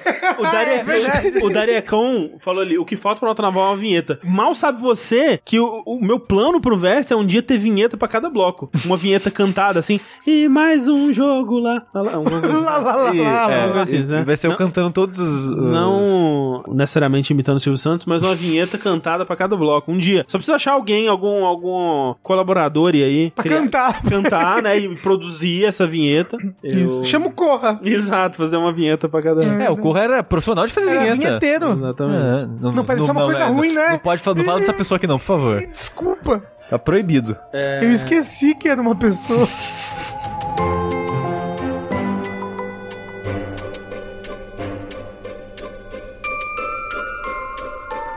Vamos lá então para as nossas perguntas dos ouvintes, né? Não tivemos perguntas dos ouvintes no último vértice, porque. Aliás, no penúltimo vértice, porque ele estava muito grande. Mas. No último continua- a gente teve. No último a gente teve. E aqui continuamos com perguntas dos ouvintes, porque olha só, você pode mandar sua pergunta para vértice.jogabilidade.de ou para o nosso usuário arroba jogabilidade no Telegram. Você vai lá no seu Telegram, adiciona como se fosse um amigo, que nós somos, na verdade. É verdade. E você vai adicionar lá o é, caixa postal do jogabilidade. E vai poder mandar uma, uma mensagem, né? Uma pergunta, um tema pra gente discutir aqui. E a gente tá sempre de olho lá. Por exemplo, Tem uma pergunta. uma O pergunta que, que do o Play Rafael 5 Kina. tá fazendo aqui na... O Sushi está fazendo live dele. Ah, tá. Reso- Respondido a primeira pergunta, Rafael Kina. Segunda pergunta, então, Sushi, lê pra gente aí. A pergunta de hoje é do Wagner. Acho que é Vaca ou É o Waka? É o Waka, Waka. Beijo, É, beijo é o Waka. Waka, é o Waka do Final Fantasy mesmo? Ou é o É o nome Aka, dele é o mesmo? Aka. Não, Eu é- acho que é o nome dele. Será que é o nome dele? Eu acho que não é o É, nome dele, é não. porque o nome dele é Wagner É, também. no- é nome de otaku, será? É, não, eu é sempre- Thalissa eu- Nobumitsu. É porque eu- assim, o, A- o- a gente inclusive falou do, do Aka aqui quando a gente falou do, da- da cobertura que rolou no Big, né? O Aka é um grande jornalista de videogames aí, acompanha ele há muitos anos. Nunca soube se o Aka era o sobrenome dele de verdade ou, ou o apelido de internet. Mas fica aí, então, é uma pergunta do Wagner Waka. Ele diz o seguinte: Tem algum tempo que vocês. Teve algum jogo que vocês jogaram no momento errado da sua vida? Sim, continua. Eu vou dar um exemplo. Eu joguei Sekiro para review, o que quer dizer que eu tive que correr com ele e toda a morte era uma vontade de jogar o controle na parede, pois significava atraso na entrega do meu texto. Ou seja, foi um belo odiei 5 estrelas. Jogo bom com experiência horrível. Um ano depois, encarei de novo e foi uma delícia jogar no meu tempo. Vocês já passaram por algo assim? Não necessariamente fazendo análise? Grande abraço e obrigado pelo excelente trabalho de sempre. Não é de hoje que falo que sou fã de vocês. Muito obrigado. Muito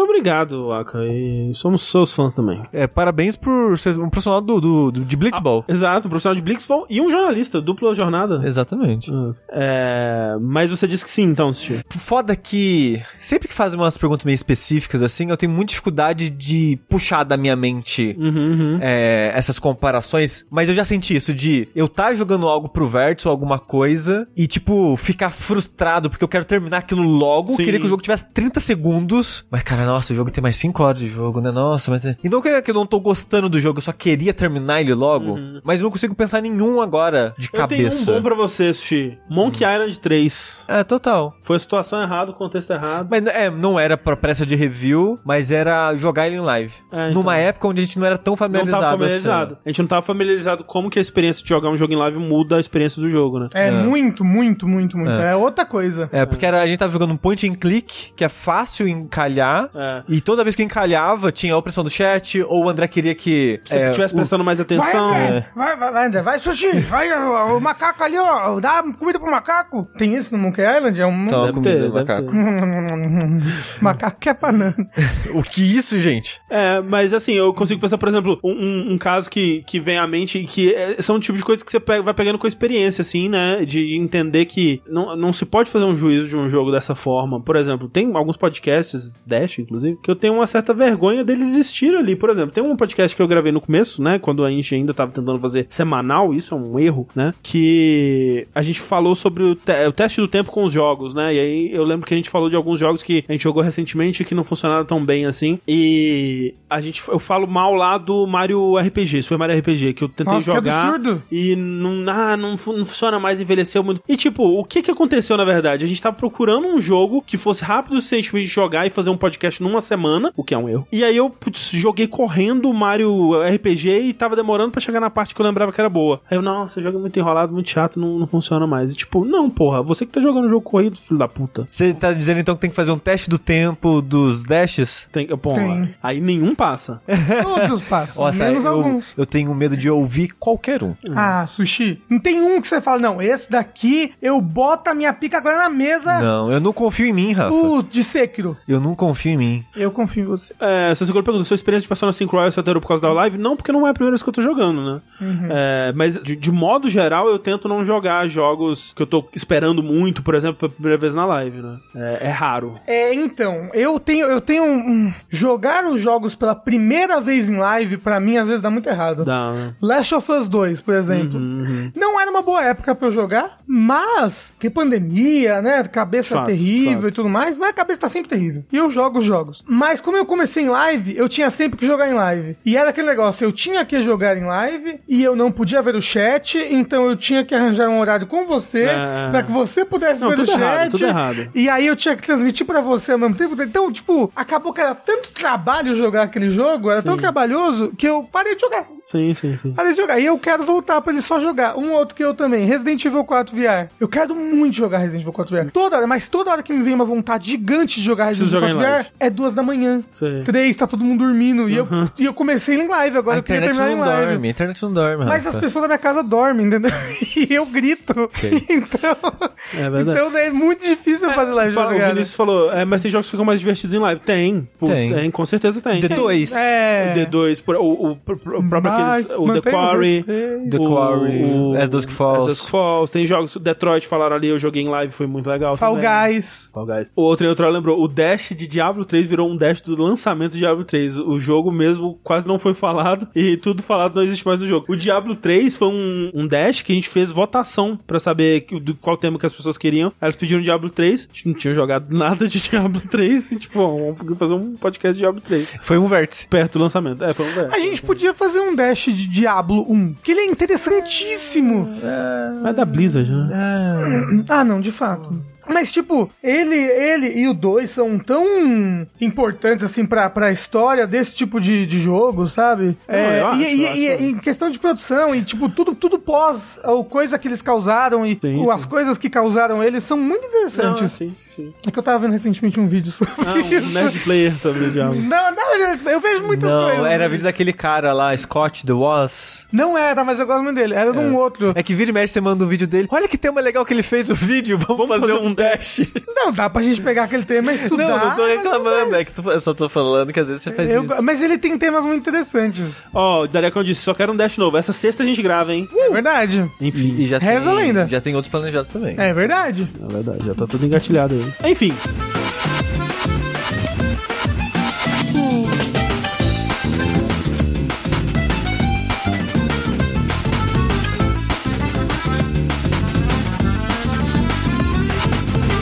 Vamos continuar então com as nossas notícias, Sushi?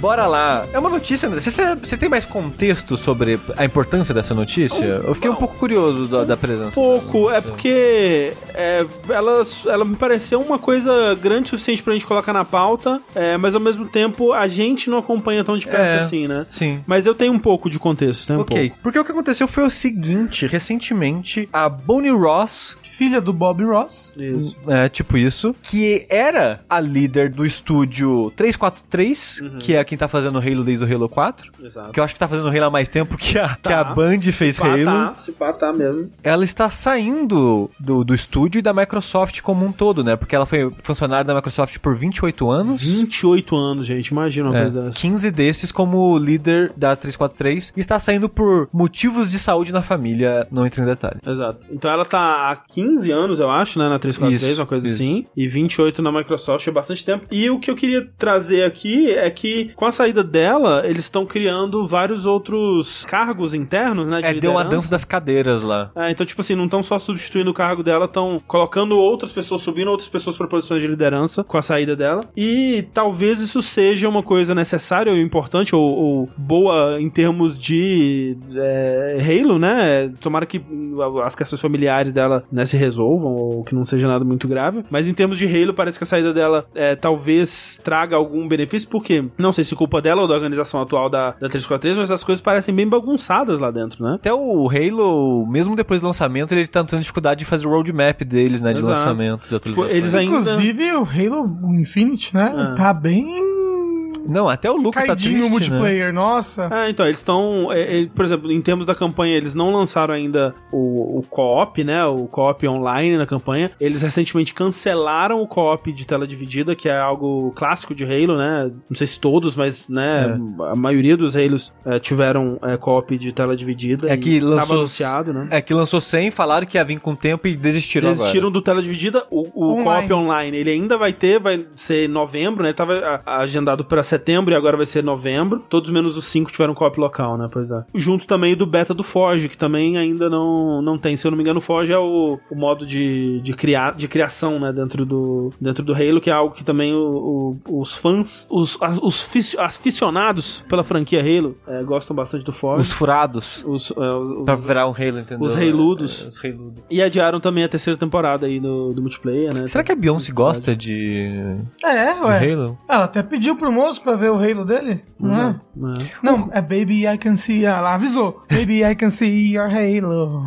Cada jogo novo da 343 lança com menos conteúdo que o anterior. É, alguma coisa tá rolando aí, né? Porque dinheiro a Microsoft tem, né? Ah, tu- aparentemente, né? Reza a lenda. Mas qual foi o último jogo muito grande da Microsoft, assim? O Halo É, muito Crackdown 3. É tipo um jogo que você fala, caralho, olha esse AAA Microsoft, dinheiro pra caralho. Pra mim foi Forza. É, Forza, né? Forza, Forza tem, lança... Mas Forza faz tem- tempo já, não? Cinco? Ah, não. Não, esse ano. do- Foi ano passado, eu botei no meu melhores do ano. Foi? Foi? Se você tá me dizendo... É, eu botei Esse no ano meu é, melhores do um- é ano. um- uma loucura, mas é, faz sentido o Forza, assim. Mas é, o- mas é, assim, eles têm é, jogos em desenvolvimento, né? Jogos que podem ser grandes, que parecem ter um orçamento muito grande, mas realmente eles têm é, uma, um histórico, né, recente aí, uma escala de lançamentos que ou é menor, né, por design, né, por intenção de ser menor mesmo, tipo, ah, State of Decay, Psychonauts, não são uns jogos gigantescos, é, Psychonauts foi foda. não, eu tô falando em termos de, de, de tamanho de jogo, de ambição de investimento, Uhum. né? Ah, eu acho que a maior ambição da Microsoft hoje em dia é a dominação mundial mesmo né? e o Game Pass. É. Mais do que jogos individuais. Mas é que ela comprou tanto estúdio, gente. É, tá vindo, né? Demora pra, tá- pra dar fruto. É, Ela tem grandes jogos aí em desenvolvimento, né? Tipo, é, a Valve, o lá, o, o do espaço lá da, da Bethesda, Esse, É, esse de fato. né? Fable, tipo, É. sabe? O jogo lá da Joana Dark. Ó, o Fable. Filamente, que não é grande. O Fable me parece. Pentiment? É Pentiment, é por que eu falei Filament? Desculpa, é um jogo de puzzle que eu tava jogando. Que o Fable me parece tudo um sonho tão distante. Elder Scrolls 6, um sonho lá longe. Mas é sabe? mais- uma coisa que eu, que eu, que eu, que eu, eu fi- fico, sei lá, eu quero, eu quero um, um Banjo Tree. Ah, mas assim, eu acho que faz sentido, porque hoje em dia os jogos demoram muito pra sair. E sendo que, tipo, o jogo espacial lá que a gente tava falando, Como é que chama? É, Star... Starlink. O Star... Não, que Starlink? Starfield, Starfield. que, que é Starlink? Starlink é o da navezinha lá. é da Ubisoft, que falaram. Tem. Ah, ah, é. Star Fox, essa coisa. Ah, né? isso é legal. Hoje em dia jogos demoram muito pra sair. Então você compra o estúdio. Até o estúdio fazer o jogo que você vai encomendar ou deixar É. ele fazer por conta própria vai ser uns 5 anos. Ainda você coloca, tipo, tá certo que o Starfield já tá em desenvolvimento há tá, né? 20 anos. Ah. Mas, né, é, uma- é um, é um tipo de jogo que realmente demora ainda mais do que o normal. Então, eu acho que faz sentido demorar muito. Eu, como um, um- um proprietário é, de um Xbox, eu tô feliz com com o meu console, sabe? Ah, não, eu tô felizíssimo porque o Game Pass me, me, me dá alegrias mil por mês. é, é, Eu- Porque eu, fico, eu quero coisas da Microsoft. Eu queria, sabe? eu, eu nunca fui fã, então não me incomoda. É, o sabe? lance é, vai chegar, mas eu, eu acho que é aquilo que a gente fala, tipo... o- Mas é que eu tô sentindo já que eu tô na igreja, sabe? Jesus Cristo vai chegar, tá voltando, Ah, mas não é. tá vindo, eu tô ouvindo isso minha vida toda. Mas disse Gandalf, Rafa, um jogo atrasado eventualmente vai ser É bom. E ele chega jogo na hora que puxado. bem entender. Isso, Chega na hora que bem exato. entende, Ele nunca exato. tá atrasado. É, mas é assim, tá, tá vindo, a gente tá acompanhando o processo de, de desenvolvimento desses jogos, né? Não acho que a Microsoft tá dando um golpe em geral aí, fazendo Não, o golpe não tal tá. qual alguns Kickstarters de JRPG e sem citar a OB, mas demora. E, e, assim, mas é aquilo que a gente fala também, várias- já falou isso várias vezes aqui, que tipo, a expectativa de um PS5 versus de um Xbox nessa geração é bem diferente, né? Tipo, você compra um Xbox pelo Game Pass, você compra um PS5 pelos exclusivos da Sony, que é a, est- a estratégia, né, de, de longa data dela e a estratégia mais recente da Microsoft. Porque todo entre isso vai ter nos dois. É, exato. Hellblade 2 ano que vem? Sei lá. Não tem data fixa, né? Espero que eles tomem o tempo que for necessário pra fazer um, Uhum. o jogo, porque o Hellblade 2 parece bem mais ambicioso, né, que o primeiro, então vamos ver isso aí.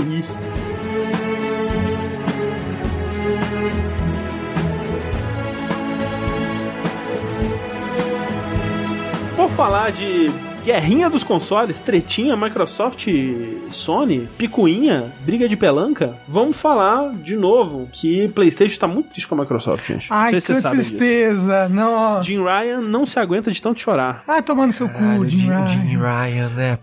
Porque olha só, Quem compra botou esse cara lá? compra da Activision Blizzard King pela Microsoft, né? Maior compra de todos os tempos, aquela coisa toda, etc. A gente tem aí vários países se manifestando, né? A gente falou aqui sobre o Brasil, né? BR, é, é, se manifestou aí é, sobre, né, com questões sobre a, a compra, a gente descobriu algumas coisas por conta das respostas e tudo mais, foi interessante. E a gente também tem o Reino Unido que tá questionando agora se, né, merece uma investigação um pouco mais profunda aí, se realmente a compra vai dar poder demais para Microsoft, vai colocar a rivalidade dela é, com a, né, a sua principal competidora, que é a Sony, pés de desigualdade. É, isso daí se requer uma investigação mais a fundo. E o Phil Spencer fez um, um post, né? Assinou um post no, no, no, blog lá da Microsoft, no do Xbox, falando que a questão principal, que é, que é uma das questões principais envolvendo essa compra, né? Que é o tal do Call of Duty, que eles vão continuar lançando jogos de Call of Duty pro PlayStation por vários anos, né? Eles disseram several years, né? Pode Sei ser lá. dois. É, é, o que é several pra você, né? Tipo, que, Aquela quando, série, né? Quando que passa de ser é, poucos pra vários? Tipo, Acima de três, eu acho. É. É, porque dois... Dois não é vários. Não. É, porque... Dois, ele fala, a couple years. É. Exa- é isso que eu ia falar, como tudo que a gente tava lendo de matéria que é, é inglês, diria couple. É. Several acima de couple. E foi. Several, é porque é. Several me vem muitos, né? Muitos, assim, talvez qu- pelo menos quatro, não sei. Não, eu acho que Mas então- quatro, no mínimo. Porque realmente a Sony tá se cagando de perder o Call of Duty, né? Ou pelo menos ela tá fazendo um showzinho aí de. Não, ela desse tá medo. fazendo, ela tá uma birra. É. E o Phil Spencer disse que, né, em janeiro deu ali um bilhete assinado pro Jim Ryan se comprometendo a, a ter o Call of Duty no PlayStation por vários anos, além do que já está especulado, eh, do que já está estabelecido em contrato, né? Ou seja, eles têm contrato pros três próximos jogos, que vai ser o Modern Warfare 2 desse ano, o Warzone 2 supostamente ano que vem, e mais um terceiro da Treyarch, que talvez seja alguma coisa de Black Ops, talvez, não sei. E aí, além desses, vários anos depois, né?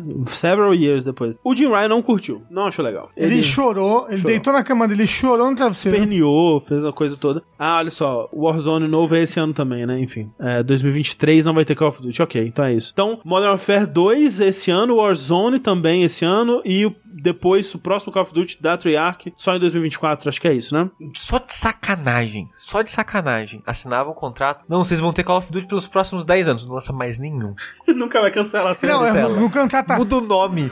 todos os próximos Call of Duty, sa- pelos próximos 10 anos, sairão pra... E aí não É. lança nenhum durante 10 anos. E aí, na, na matéria do, na entrevista do GamesIndustry.biz, o Jim Ryan ele começa assim: Veja bem, veja bem, galera. Eu não queria ter que trazer isso a público, eu não queria expor esse assunto aqui, que é um assunto de ordem privada, e eu estava, né, feliz em mantê-lo, né, entre quatro paredes. Mas, senhor Vocês já Phil- ouviram falar em prolapso? Ele começa. mas senhor Phil Spencer fez a questão de trazer aí o assunto a público, então vou me fa- manifestar que o senhor Phil Spencer disse vários anos, mas vão ser três. Ué, como assim? Phil Spencer enganou a todos nós, falou que era Several e a 3. E agora? Aí ele fala assim. Como que ele sabe disso? Ué, porque, porque- o Phil Spencer conversou com ele, ué, assinou Ah. se comprometendo a. né, em público ele falou several, mas pro Jim Ryan ele sabia que eram que eram três. Uhum. E aí ele fala assim: depois de quase 20 anos de Call of Duty no PlayStation, a proposta deles foi inadequada em vários níveis e falhou em levar em conta o impacto em nossos gamers. Queremos garantir que os gamers do PlayStation continuem a ter a experiência de maior qualidade e a proposta da Microsoft mina este princípio. E assim, é engra- assim essa- toda a situação é toda engraçada pela briga de pelanca, né, que é sempre divertido, mas eu acho engraçado tá, algumas coisas que eu acho engraçado que primeiro, eu não vejo esse poder todo em Call of Duty especificamente, sabe? Tipo, tudo bem, é uma série, né, muito, né, da- o jogo vende pra caralho e tudo mais, mas o Call of Duty sozinho, eu não acho, Mas você não viu os números de, de venda de dinheiro do Call of Duty? não, vem, não, tá vendendo menos, né? Não, não, não, não. Você não viu? Recentemente saiu uma matéria, ou no dia ou próximo dessa do, do, do Jim Ryan chorando. Que, eu- pior que eu não lembro agora de cabeça, mas é tipo uma porcentagem grande anual da renda da Sony é de Call of Duty. Não, eu entendo, não, eu entendo isso. É, é, eles ganham muito dinheiro com Call of Duty. Call of Duty atualmente é uma série mais atrelada à PlayStation, né? Desde a geração passada. Mas porra, eles não podem fazer um Call of Duty? Não, o lance é o seguinte, eu Na acho, Sony? eu acho que se essa compra, ela fosse, se a, tipo, se a compra fosse Microsoft compra Call of Duty, né? Eu, eu não, acho que não teria o alarde todo que tá tendo, sabe? Porque Não. a- a- o lance da compra pra mim é o todo. É Activision, Blizzard, King e o cara da 4. É, é todos esses estúdios estarem indo pra Microsoft. Isso que é a parte meio assustadora da compra. Sim, Call of Duty é uma franquia importante, mas eu acho estranho o foco ser tanto em Call of Duty. Eles não estarem falando assim, porra, não, é a compra inteira que é meio preocupante em termos de, de antitrust, de gerar monopólio. Não é Call of Duty. E, tipo, o fato de que a Sony tá apontando pra Call of Duty me parece muito mais uma estratégia pra Atiçar os gamers! não, não atiçar os gamers, mas ver, fazer al- algum desses órgãos que estão analisando a compra, falar tipo, putz, a compra pode acontecer, mas Call of Duty tem que ficar no PlayStation, né? Por lei, por contrato, né? Alguma coisa assim. Porque eu acho que a Sony talvez entenda que a compra inteira eles não vão conseguir impedir, mas talvez Call of Duty eles consigam ganhar se eles chorarem o bastante e convencerem alguém de que não, porra, Call of Duty é muito importante, é, por- o jogo mais importante do mundo. É porque assim, pra Sony, eu acho que só Call of Duty importa mesmo, sabe? Putz, não sei, é Olha quais outros jogos da É Activision. muito. o ca- é Blizzard. a Blizzard inteira. A Blizzard é Mas, grande. mas a Blizzard, o que ela lança com frequência, que vende Sim. muito em Playstation. Mas o que eu quero dizer é, Call of Duty é uma coisa. Se você pega todas as outras coisas de todos os outros estúdios, Mas é, de- em venda é 90% da Activision. não é 90%. Ah, entendeu? olha. É uma grande Call of Duty porcentagem, é uma mas, grande porcentagem. mas É porque 90% eu não sei. É porque ela não lança tanta coisa assim. É muita coisa mobile, mobile gera muito mas dinheiro. não tá no Playstation. Mas- mas o que eu quero dizer é, em termos de. de a, o PlayStation tá indo pro mobile também, né? É, mas aí. tá não- comprando estúdio. O, o- o- o que eu quero dizer é, Call of Duty não é essa porcentagem toda em cima do, do, do todo, né? Acho que se a, se a Microsoft... se Mas a- eu tô falando do, do todo pra Sony. Porque É. os jogos que estão saindo pra mobile, a Sony não tira dinheiro disso. de- Já, entendeu? É, mas Eu tô falando que afeta a Sony. não no momento atual, né? Porque a Sony também tá comprando empresas de mobile, né? Ah, mas aí vai- eles vão brigar em outro aspecto. Eles, tipo, não vai ter uma loja da Sony vendendo o jogo da Activision Não, no e o- mobile. e O que eu quero dizer é, a briga, se a Sony tivesse de fato se preocupando em monopólio, em antitrust e o cara da 4, ela está- não estaria brigando só por Call of Duty, entendeu? Mas é, o que o Xuxi tá falando é que eu- a- ele acha que, da- dado visto números, talvez o que importa mesmo pra eles em renda seja Call of Duty, talvez. Porque, gente, Call of Duty é muito dinheiro, André, é mais do que a gente pensa. Eu não sei se é mais o que a gente pensa. Eu acho Eu que eu, eu tenho uma acho. noção boa dos números de Call of Duty. Sim, um, dois, três. não, mas ah, e é o que eu tava falando, tipo, o que, que a Sony não faz um Call of Duty? Não é pra ela fazer uma- um literal jogo chamado Call of Duty, mas faz um FPS pra concorrer? Porque ela fala que não, é Ela- impossível fazer um jogo para Ela concorrer tá- com Call of Duty. Ela não tem, tipo, 15 jogos como serviço pra lançar nos próximos dois anos, uma porra assim também? FPS de Ah, guerra? É, jogo, jo- é, Sei. jogo pra ganhar dinheiro. Tipo, é impossível fazer um, um Não. Call of Duty Killer? É, é isso que eu quero, é o que eu quero dizer, tipo, eu, eu não acho que seja realmente, caralho, a coisa mais importante pra gente é ter Call of Duty. Eu não acho que a Sony vai perder tanto assim com o Call of Duty sendo exclusivo, sabe? Não, eu acho que ela perde. No, no, no, no, no- no long term, ela perde. Nos Estados Unidos é muito fácil. As pessoas compram um console pra jogar Call of Duty apenas. Ah. André, Ó. e esse é o problema. Ela vai perder base instalada. Vai perder gente que compra o console só pra isso. E é aquilo, né? Uma coisa puxa a outra. A pessoa comprou o console pra Call of Duty, aí vê um outro joguinho lá, pô, vou comprar joguinho aqui, Last of Us, vou comprar o God of War. Ela, tipo, eu acho que perder Call of Duty é uma, uma facada na Sony, financeiramente falando. Mas, eu acho um Ryan um, pai num- um pau no cu, quero que ele se foda. um É, tem pai isso. no cu. Um pai no cu.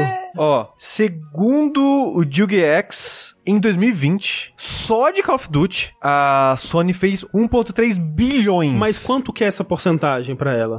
É muito 50%. dinheiro. É 1.3 bilhões que ela não vai fazer. É, bilhão, bilhão. É, a- a- é o quê? A, a bilheteria do Avengers, assim, sabe? Tipo, porra. Mas o, o que o meu, meu- ano. o meu argumento é, sem ter em comparação, quanto que é o resto de todos os outros estúdios que a gente Eu não, eu acho que não chega a isso. Não chega. Pois é, eu não sei, né? É, eu acho que se eles vão lutar pra uma coisa, vai ser pra ficar com a coisa É que tipo- vale mais dinheiro. Casvo, é muita grana e o jogo nem é deles, exato. Eles ganham mais de um bilhão por ano com um jogo que eles nem têm preocupação de fazer, só chega lá no console deles, O que, porra. o que- o que eu- talvez eu não tô so- soando claro aqui, porque o que eu tô querendo dizer é, Call of Duty é grande. O que a única coisa que me estranha disso tudo é eles estarem lutando só pelo Call of Duty. É porque é a única é o coisa que que, mais importa. dá, é o que mais dá Não, dinheiro. então, é- o que tá. mais importa? Pra Sony, tô falando pra Sony. são tantos estúdios, Sushi, são muitos muitos estúdios. Mas é tô falando tudo de pequeno. jogo, de Eu jogo, acho que se de juntar jogo. todos esses estúdios, esses outras, esses outros IPs, não dá um bilhão por ano. É, eu não sei. é- é- É, dá. Me fala um jogo de console. Diablo, Overwatch. Não Você dá. acha que esses chegam perto de não, Call of Duty? mas eu tô falando tudo. Call of Duty versus tudo. Eu não tô falando que tem então, nada. eu, eu, eu- é que eu não vou ter um número pra Exato. provar aqui.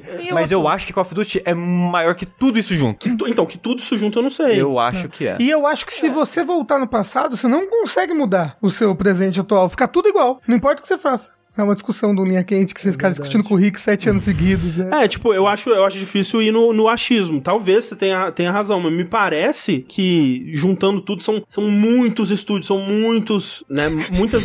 São muitos estúdios, mas todos eles fazem COD.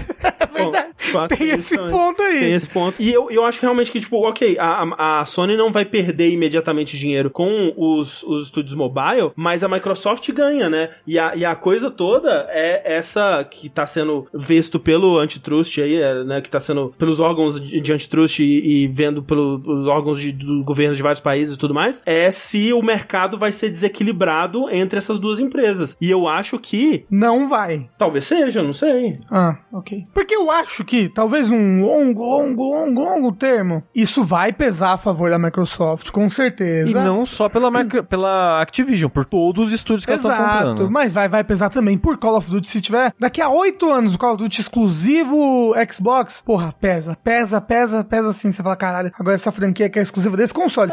mas, É, Eu acho que eu não sei me comunicar, porque eu ouvi aqui e falou: eu aprendi de vocês, qual é o segundo maior IP da, da Activision? Ela chega perto de Call of Duty. E- E, e relevante. Tipo, eu não acho que tem uma, uma segunda IP que seja tão grande Hum. quanto Call of Duty. Eu tô falando do todo, né? Eu tô falando do todo. mas é Tipo, bem capaz que o todo não chegue financeiramente perto do Call Eu, of Duty. é eu acho tanto que, eu a acho que com o Activision mobile matou, matou chega. tudo. Eu acho que com o mobile chega. Então, mas é que o mobile não é briga da Sony. É. É no sentido de que a, a Microsoft cresce com isso. E a Microsoft é a grande rival que vai ter mais capital pra. Mas já tirar... tem mais capital que a Sony e a Microsoft. Mas, mas então, mas vai crescer mais, né? E a, a questão que tá sendo, que eles estão batalhando por isso, é pra que não cresça num nível que seja impossível de competir, né? E com todos esses jogos mobile, mais todos os outros estúdios, mais Call of Duty, essa que é a, que- eu não sei se vai ficar impossível de competir, não sei, né? Isso que é, os órgãos vão, vão ver lá e tudo mais. Mas o que eu quero dizer é, é mais do que só o Call of Duty. Mas o negócio é Call of Duty é importante. Entendeu? É isso que a gente tá isso, falando. isso ninguém negou. Isso E aí, ninguém por isso que a questionou. Sony, acho que é tão importante pra renda da Sony que tá certo, tá certo. É justificável ela estar assustada com isso e ela tentar, tá, tá tentando não, fazer ela esse tá, alarde todo. ela tá se cagando, né? Ela tá, se o Jim cagando por Ryan tá causa- tremendo e chorando. Talvez se ele não matasse todas a- as boas coisas que a Sony tinha, talvez ele não precisasse estar assim. Tipo o Sony Japão. Não, mas Sony- aí fala de dinheiro e fala de Sony Japão também é Tá, sacanagem. mas é porque eu odeio o Jim Ryan. entendeu? Talvez ele tivesse, ele tivesse o meu, o meu, como é que é? A minha empatia. É. se ele não tivesse matado tudo e todos que eu amo. E eu acho, eu acho engraçado também que, né, ele, ele faz esse discurso todo de... Oh, não, Call of Duty exclu- não vai ser... Vai, é, isso, né, tá prejudicando a nossa comunidade de, vi- de videogameiros aqui no Playstation. E primeiro que, se- né, se, se fosse a situação ao contrário, ele, Ah, não. ele não manteria nem por três anos a mais a exclusividade, eu acho. Não, não, o Jim Ryan é tão filho da puta que ele, ele, ele é anula os três anos que já tá garantido. Já tá- Não, tem? Não, não, não. Ele faz. Ele, ele dá a lá e de Max. Ele cancela esse Call of Duty que também iriam lançar por contrato na Xbox e começa um novo. Pra lançar só na Sony. Ó, Le Casanova tirou do, do absoluto cu aqui, falando que se for loja de usados, você vê que mais Call of Duty que outros jogos somados. Mentira, que absurdo. FIFA existe. É, é, mas olha só. E assim, se você pega o próprio histórico do PlayStation, né? Tipo, se- tudo bem que essa decisão não foi tomada pelo Jim Ryan, mas tipo, quando a Capcom foi lançar Street Fighter, né? 5 e ser exclusivo pro PlayStation, ninguém pensou, né? Em, em, ah, tá atrapalhando os gamers do Xbox, né? Ah, Claro, né? É aquilo ali, é um um peso, duas medidas, é isso? Fala. Duas medidas, um pezinho? Du- du- duas medidas, dois pesos? Muitos, muitos pesos, porém Call of Duty é o mais pesado. Exato, Acho que essa exato, É, a- é. a expressão. Mas é, então.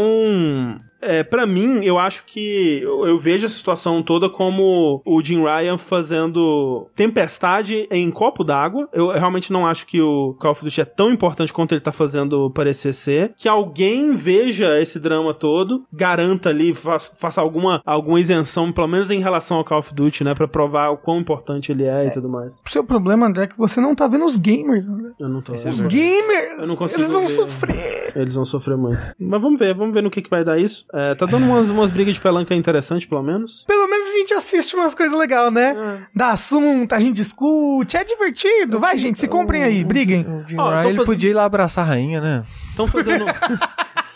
Estão fazendo uma enquete. Você joga Call of Duty hoje em dia ou pretende jogar, mas nosso público também é muito diferenciado, né? Tá dando 75% não, imagina se fosse, se fosse uma enquete de verdade.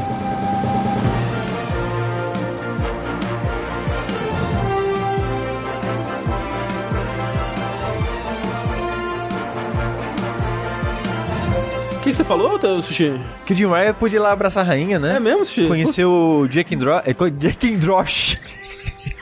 Adoro Jake and Josh. Ah, minha franquia favorita da, da, da Cartoon Logion.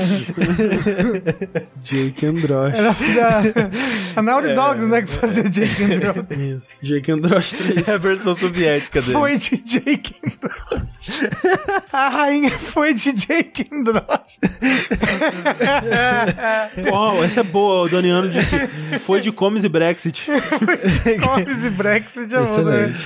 É, Uhum. mas a rainha foi lá montar a party dela de Fifinha 14 junto com o Olavo de Carvalho, o rapaz lá, Shinzo Abe, e o outro rapaz lá, O Gorbachev. Goba... Hum, isso. Gorbachev, isso. É, juntaram na party pra Fifinha, e nisso o mundo aí tá, na, né, né, tá naquela de, ah, rainha, né, poxa, né. As pessoas estão em luto, sushi. Você t- tem que respeitar. A gente não é que nem a Coreia do Norte que fica é, idolatrando essas figuras políticas, tá bom? Tem que respeitar. Estamos em luto. Exato, e não pode colocar, não pode taxar a herança do- dos, deles não, Não, que seria, pô, Eu fico- né, eu fico- chato, sabe- né. Eu fico triste, sabe por quê? Porque isso, esse tipo de comentário é, de não pode comemorar a morte vem até do nosso público. Quando a gente falou do, do Shinzo Abe e tudo mais, alguém falou assim, nossa, mas comemorando a morte, né? Aí eu achei pesado demais. E tipo, eu, eu vi um, um- um comentário com, com o Matheus, né? O Joy Boy, que ele tava, ele tava postando um meme, alguma coisa assim. E aí alguém falou assim, ah, acho muito engraçado que você fala de One Piece, não sei o que lá, que é todo sobre quebrar o ciclo de ódio e fica aí você perpetuando essa violência verbal e perpetuando o ciclo de ódio com seu comentário comemorando a morte de outra pessoa. Que feio, ah lá te peguei na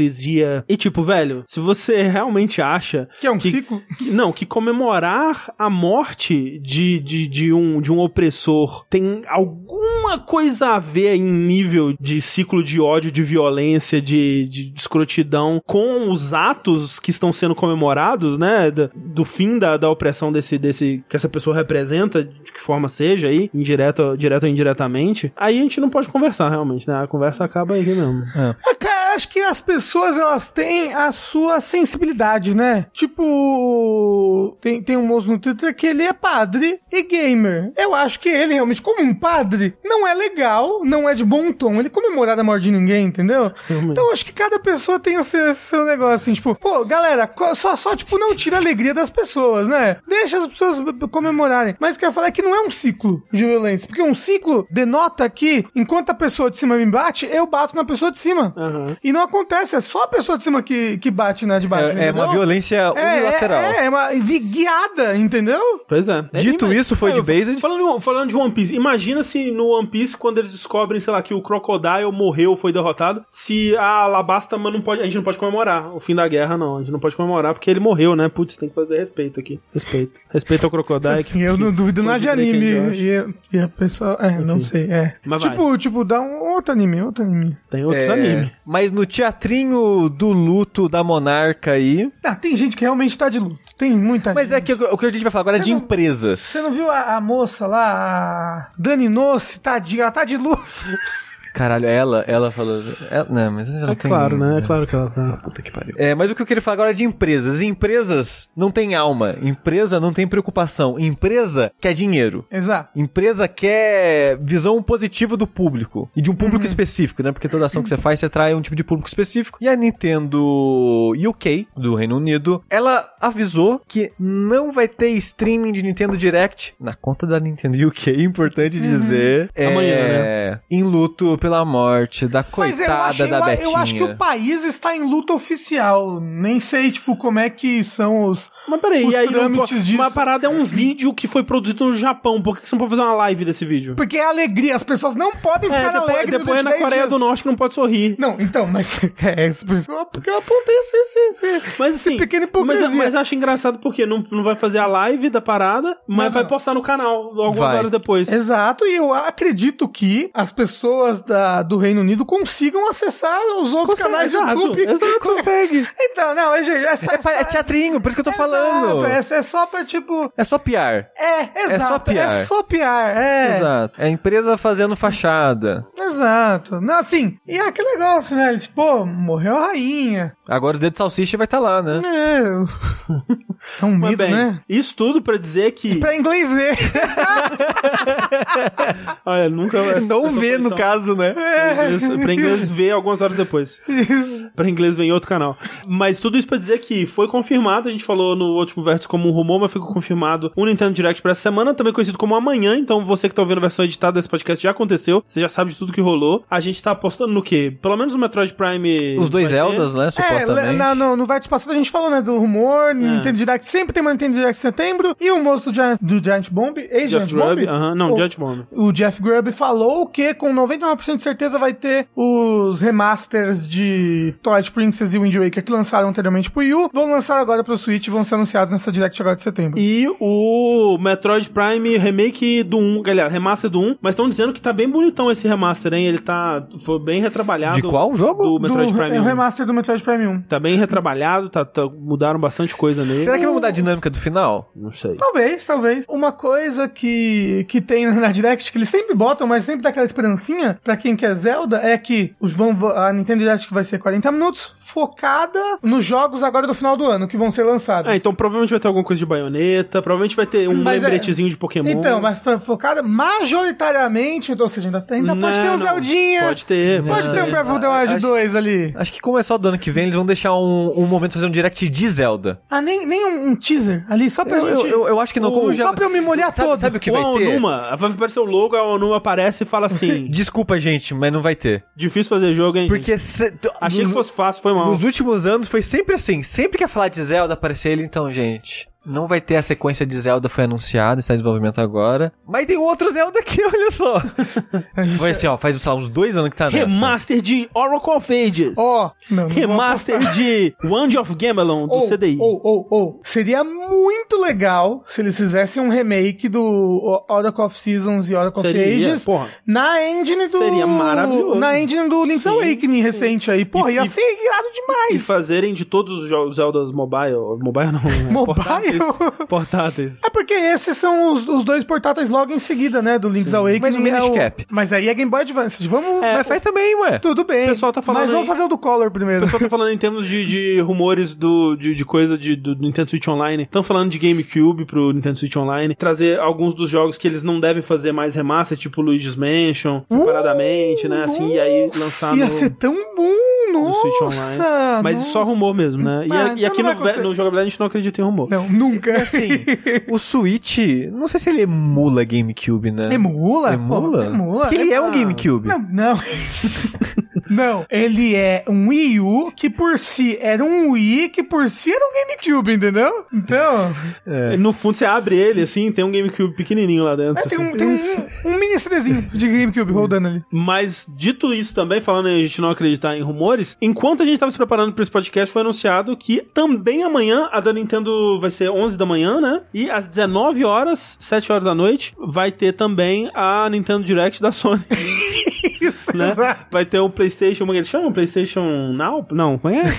PlayStation Now. Não, como é que é? É, PlayStation. Play. É. Play, sta- State of Play. State of Play. Olha, são muito espertos, né? Então, State of Play. PlayStation Ao contrário, inverteu? né? São muito espertos. É, State of Play vai ter e eles disseram que, é, por ser em proximidade com a TGS, vai ter majoritariamente é, jogos dos parceiros japoneses, mas com algumas surpresinhas também de, do, do- dos parceiros globais. E venho aqui dizer, né, já que a gente não acredita em rumores, que Silent Hill estará lá sem sombra de dúvida. É, Assim, ó, eu acreditar que vai ter Breath of the Wild 2, todo mundo me critica. Não, mas que- alguém Eu não, não está posso. criticando o André por acreditar em Silent Hill agora? André, Não, eu também me critico, eu, também me critico. eu, tenho, eu tenho um pouquinho de Você vai ver ao autocrítica. vivo então, André? A gente tem que ver, né?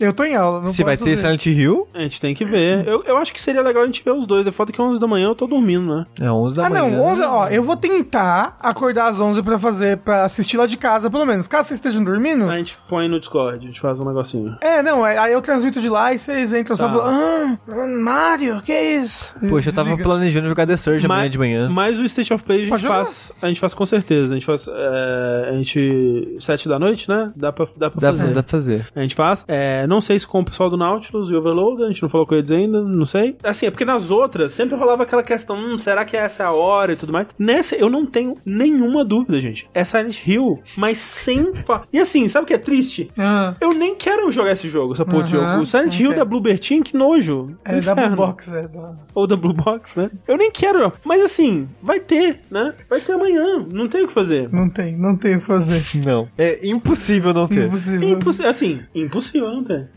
Eu tenho a mais pura certeza de que vai ter. Porque a Konami é uma empresa que faz, né, tá sempre muito preocupada no- com os jogos dela. É isso aí. Então vai ter. Então vai ter. E, né, amanhã a gente vê. Não, a apostinha não. A apo- a aposta é legal quando tem risco de perder. Quando a vitória já é certa, não tem. É Não verdade. É verdade. tem muita graça. É, né? Mas, mas você que tá ouvindo esse podcast gravado deve estar rindo muito, porque não teve Silent assim, não, Hill. é tipo assim, ah, Rafa, quer apostar comigo que eu tenho cinco dedos nessa mão aqui? Não tem graça. Porque eu já sei que, vai, que eu tenho cinco Aí o dedos. André abre o não. dedo e haha, mentira, era um falso o tempo todo. Isso. Requiesca empate. É, então é, não tem muita graça de fazer a aposta.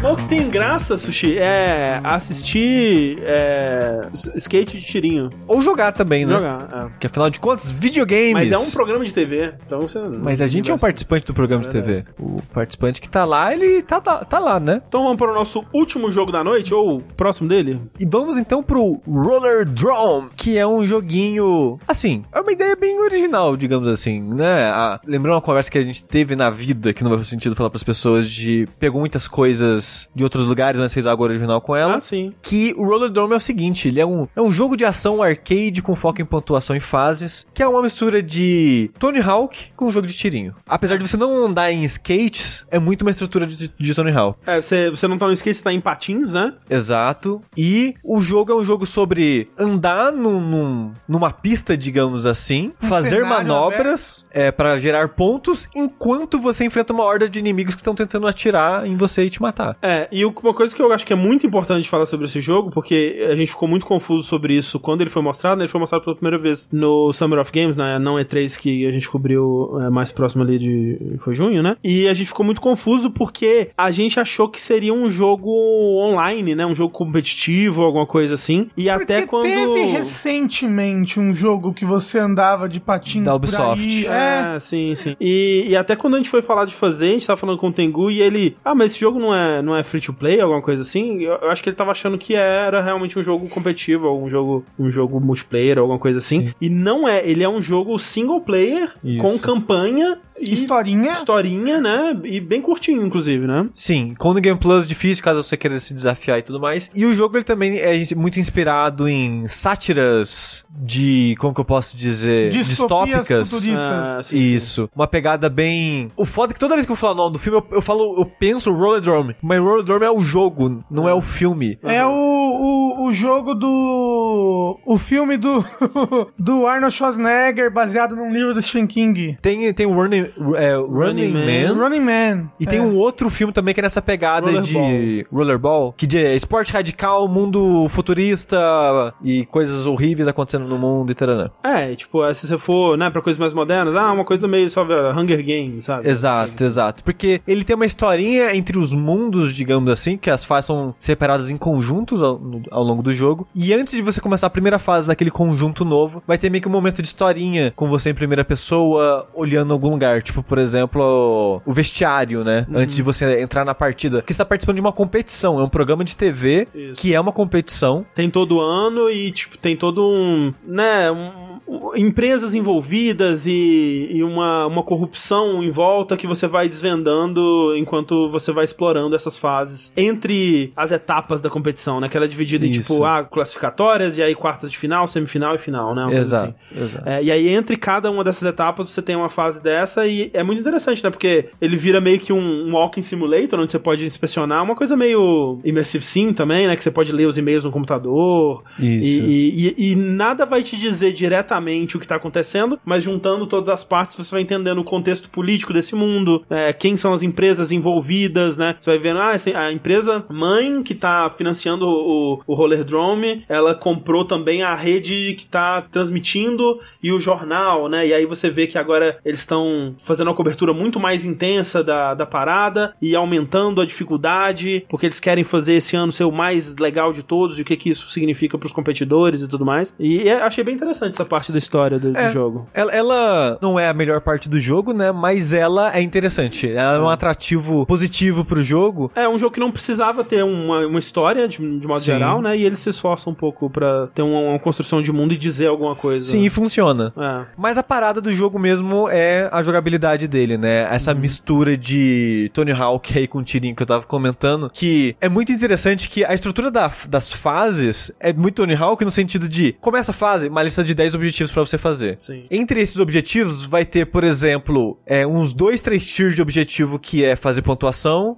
Aí vai ter um tier que é tipo fazendo um combo gigante só a fase toda. Fazer manobra tal em tal lugar. Exato, coletar os coletáveis da fase. É. Só que além disso, você tem que sobreviver a essas pessoas que estão tentando te matar nesse reality show desgraceira é, que o jogo se passa. E você tem que balancear as duas coisas, que é manobra e matar. Porque cada inimigo que você mata, você ganha um multiplicador a mais na pontuação. Mas o que vai te dar o grosso da pontuação são as manobras.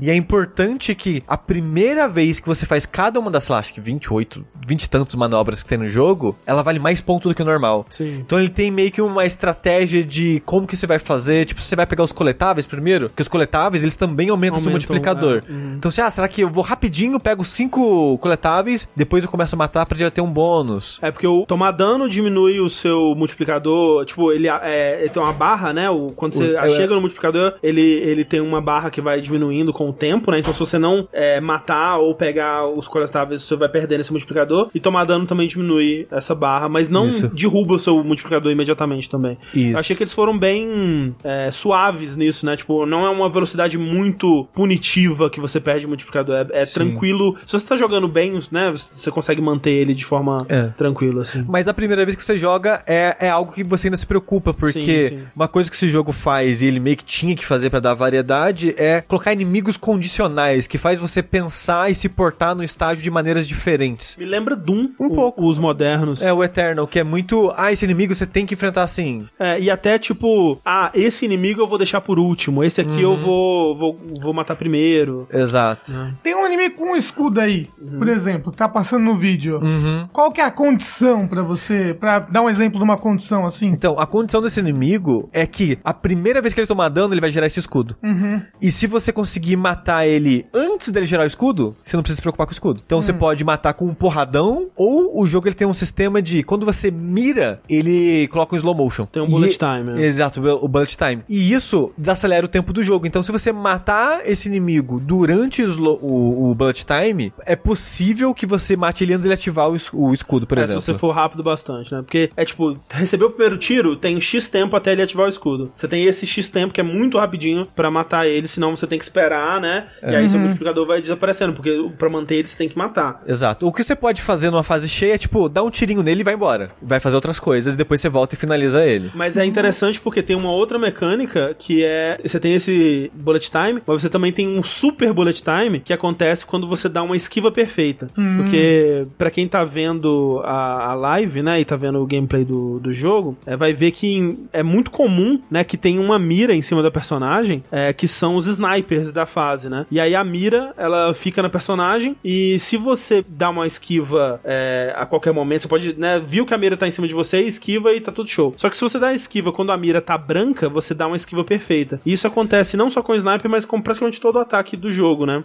Você consegue dar uma esquiva perfeita de qualquer um desses ataques. Pode dar a esquiva perfeita do, do inimigo que vai tentar te bater com o tacap, a esquiva da, da bomba, mina que vai explodir no chão, é, com tudo isso. E quando você dá essa esquiva perfeita, se imediatamente em seguida você ativa o bullet time, você ativa um modo onde só você dá, tipo, o dobro de dano, ou dá mais dano, né? É, é, você tá bem mais dano. É. Então você tá sempre querendo ativar isso pra você ser o mais eficiente possível. Então, aquilo que eu falei do Doom de tipo escolher quais inimigos você quer matar primeiro, tipo, você quer manter vivo por ma- mais tempo os inimigos que vão te gerar mais facilmente situações desse super bullet time. Então o sniper eu geralmente deixava por último assim, porque ele tá sempre mirando em você e te dando a oportunidade de fazer a esquiva perfeita pra ativar É. esse super bullet time. É Tá- perigoso porque o tiro dele arranca muito, É. mas é um dos mais fáceis de ativar o bullet time. Sim. É. Então você tá sempre tendo que é, ge- gerenciar, né, a- a- as ondas de inimigo. E o que é interessante porque, tipo, se fosse um jogo onde seu objetivo fosse só matar os inimigos, ele não seria muito desafiador, né? Porque os ini- matar os inimigos em si é de boa. Agora, você tá tentando matar os inimigos Enquanto faz manobras enquanto radicais. faz manobra, enquanto mantém o combo, enquanto gerencia a ordem dos inimigos pra, né, fazer o melhor uso das habilidades deles e tudo mais. É daí que vem a graça. E você pode, tipo, por exemplo,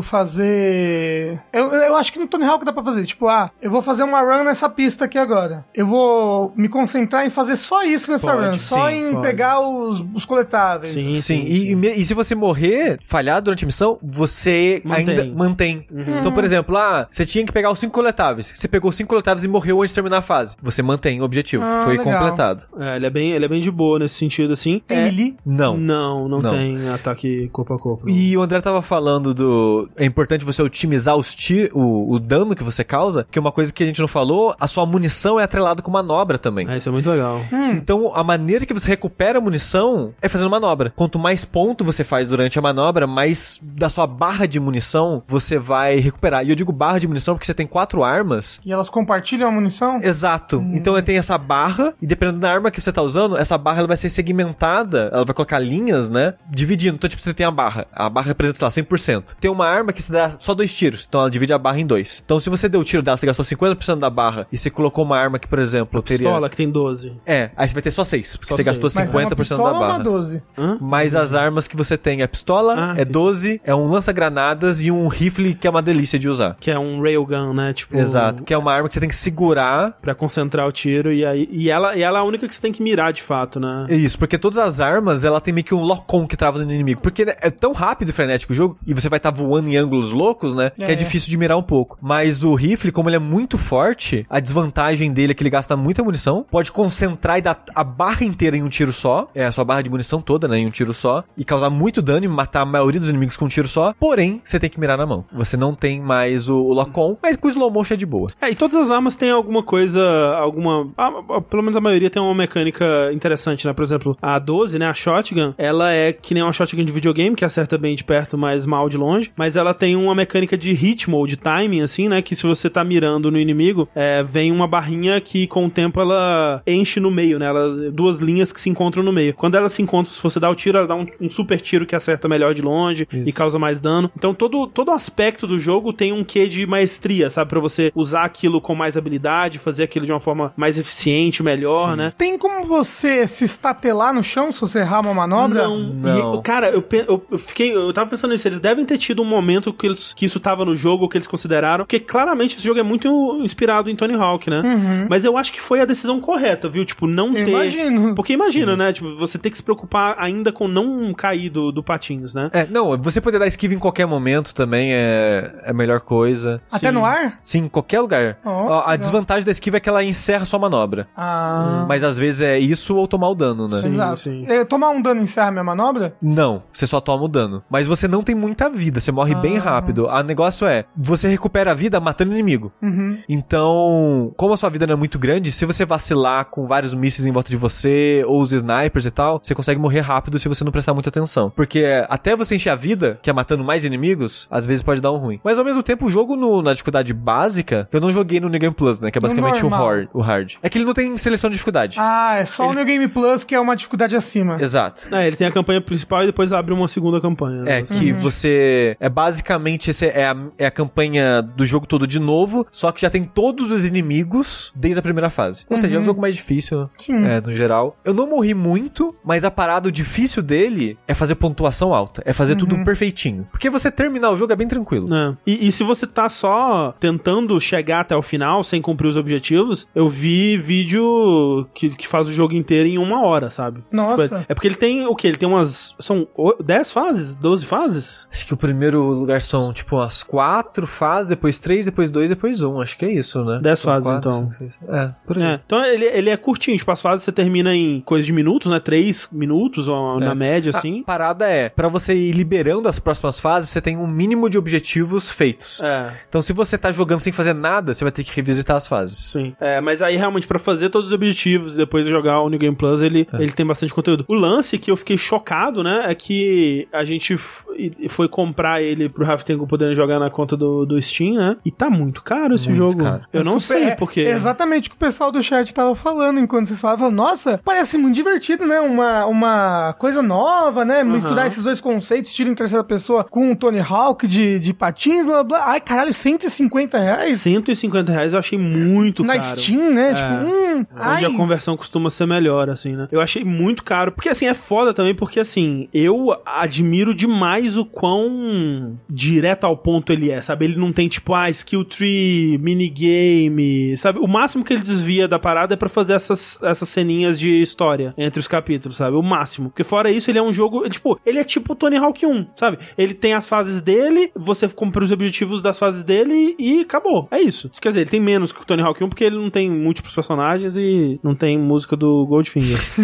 É, mas, né, tipo, ele, é- ele é tipo um jogo daquela época, assim, né, em termos de conteúdo. E eu admiro muito porque, assim, eu fico puto com o jogo que acha que pra justificar o conteúdo ele tem que ter um milhão de sistemas e um milhão de, de minigames e, e de, de árvore de habilidade e customização. Pô, é um jogo muito. Ele é muito confiante no que ele faz bem, ele é muito direto ao ponto e ele é. E ele faz bem o que ele quer fazer. Exato, tipo, a gente, o, que, a gente- o que a gente tem nesse jogo aqui vai ser bom pra caralho. E ele consegue fazer o que e isso, sabe? Eu admiro muito isso. Mas ao mesmo tempo, acho que tá caro, 150 reais, sabe? É Pra nós, brasileirinhos, quanto que ele tá lá fora? uma boa Eu pergunta. não sei, eu posso ver enquanto a gente conversa. E eu sei que é um péssimo pensamento isso, que eu acho que pensar assim vai fazer tipos de jogos não serem feitos, Uhum. que é, nossa, esse jogo tinha que estar no Game Pass, né? É o- É, a cara do jogo do Game Pass. É, ele não tá no Game Pass, mas na, no PlayStation um Plus Extra, Ele tá com desconto. e- ele tá com aquele trial. Ele tem o Ah, trial. verdade, então você tem pode isso. jogar uma hora do jogo à vontade. E tem um desconto também. ó. É, um desconto.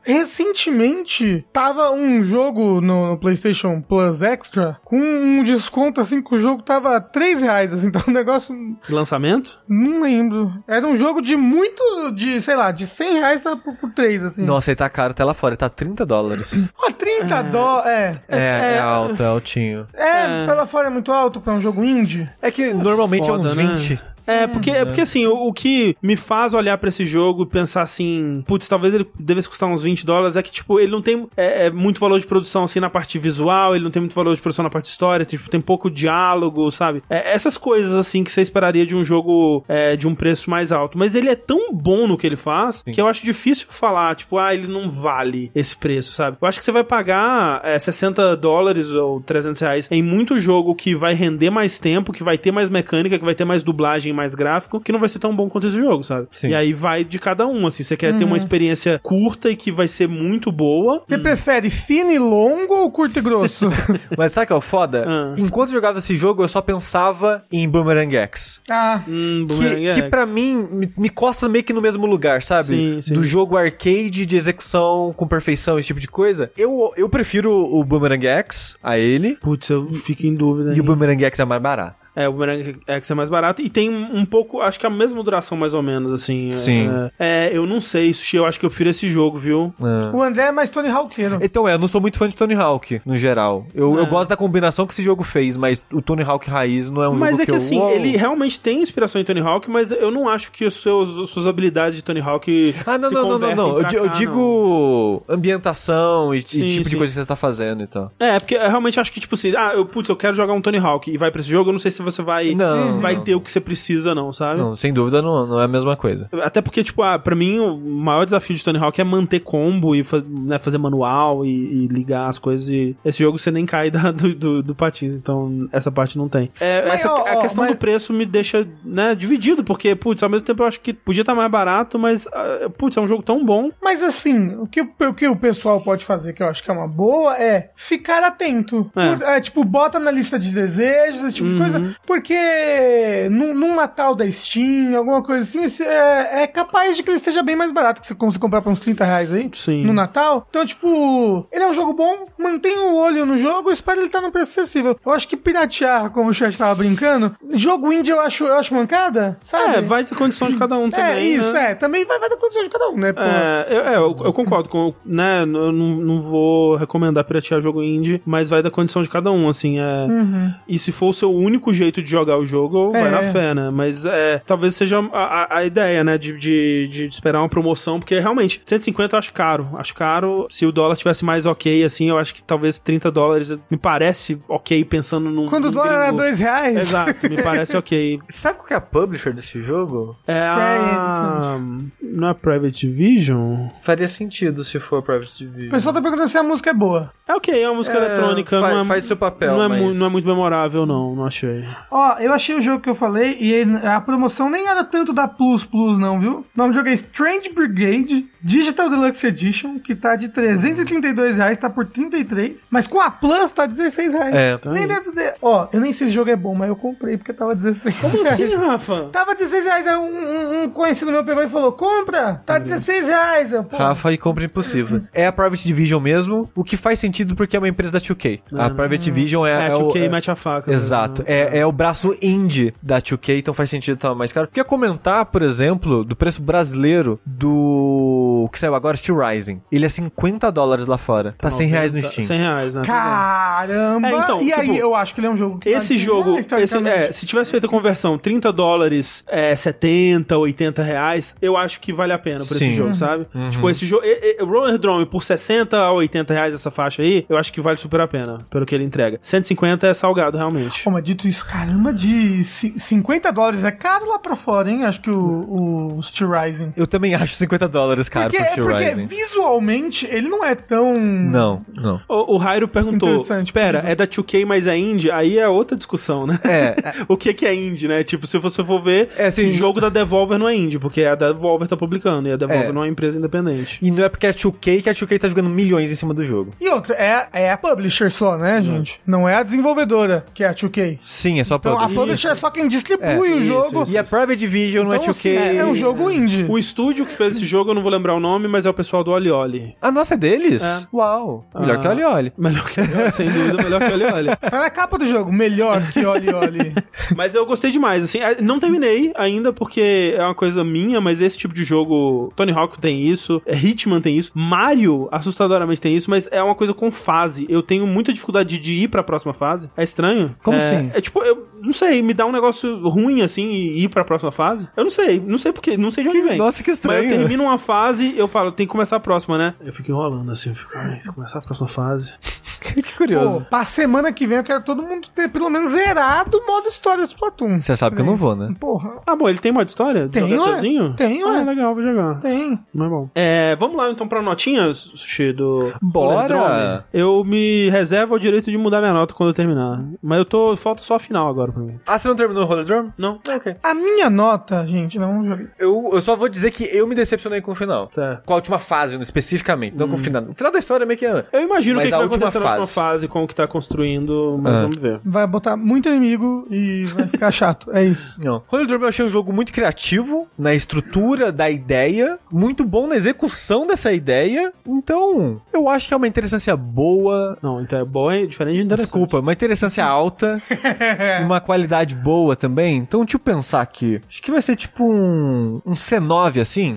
C9. Que eu sempre falo que é o explosivo, gente, e eu tô maluco. O E é explosivo C4, tá. C4. Sabe o que que é C9? Hum. Quando um time no Overwatch, ele sai do ponto pra, sei lá, defender o ponto e acaba perdendo o ponto porque não presta atenção. Uau. É porque isso aconteceu num campeonato e o nome do time que fez isso era C9, e aí... Cloud9. É, e aí o pessoal ficou, é, aí tipo, C9, C9, tudo que alguém fala C9 no Caralho. chat, é, no, no chat é, presta atenção no ponto, tipo, não faz Caralho, C9. é. Parabéns, maior legado da Uau. Cloud9 aí. Pois é. Eu achei ele impecável mecanicamente, assim. Eu eu acho que o que eles fizeram. é, que- O que eles propuseram a fazer nesse jogo, eles fizeram muito bem. É porque é difícil encontrar um equilíbrio, né? Como você falou, tipo, ah, não. Você não cai ao fazer a manobra incompleta ou errada. Todas Porque, as- tipo, porra, isso- talvez isso atrapalhasse o jogo. Sim. Então, tipo, acho que é difícil você encontrar esse ponto pra juntar tiro com um skate. É, eu acho que todas as decisões de design que eles fizeram pra fazer isso funcionar, eu acho que foram acertadas. Acho que funciona muito melhor do que eu achei que funcionasse é, vendo o trailer, vendo né, outras pessoas, ouvindo outras pessoas falarem do jogo. Como eu disse, ele é, ele é muito conciso no que ele faz. Acho que tem tipo, se não aparecer mais nada novo, tem tipo seis tipos de inimigos diferentes, uma coisa assim. É, não tem tantos, não. É, é, ele é muito simples, assim, mas cada um é, desempenha um papel que é sempre te fazer pressão, não importa o que você esteja fazendo, cada arma serve pra uma situação. É tipo um puzzle. É, é- É. Não, é, ti- e aí que eu falo que é- me lembra Doom, que o Doom. É, acho que É tipo um puzzle. é tipo um pu- é tipo, é tipo um jogo a xadrez, sabe? Sim. Tipo, cada, cada pedaço, do, cada peça do tabuleiro ali tem uma função e cabe você usar eles assim. É, é pra, pra pensar, realmente, esse jogo deve ter sido levemente, levemente ou um tanto quanto inspirado no Doom mesmo. É. Que é uma dança bem parecida. Só que o- é o Doom com patins. Doom com patins, exatamente. Em termos de, de história, ele, ele tenta dizer alguma coisa, pelo menos, e, e, né, nem, não precisava, mas ele foi além disso. Então eu dou pra ele um A9. Olha, caralho! Eu acho. Ousado! Eu acho que é possível que ele apareça. Dependendo de como eu me sentir sobre ele. Porque eu quero jogar o, ga- o New Game Plus também e tudo mais. Mas acho possível que ele apareça nos meus melhores do ano aí, Roller Drum. Gostei demais mesmo. Louco.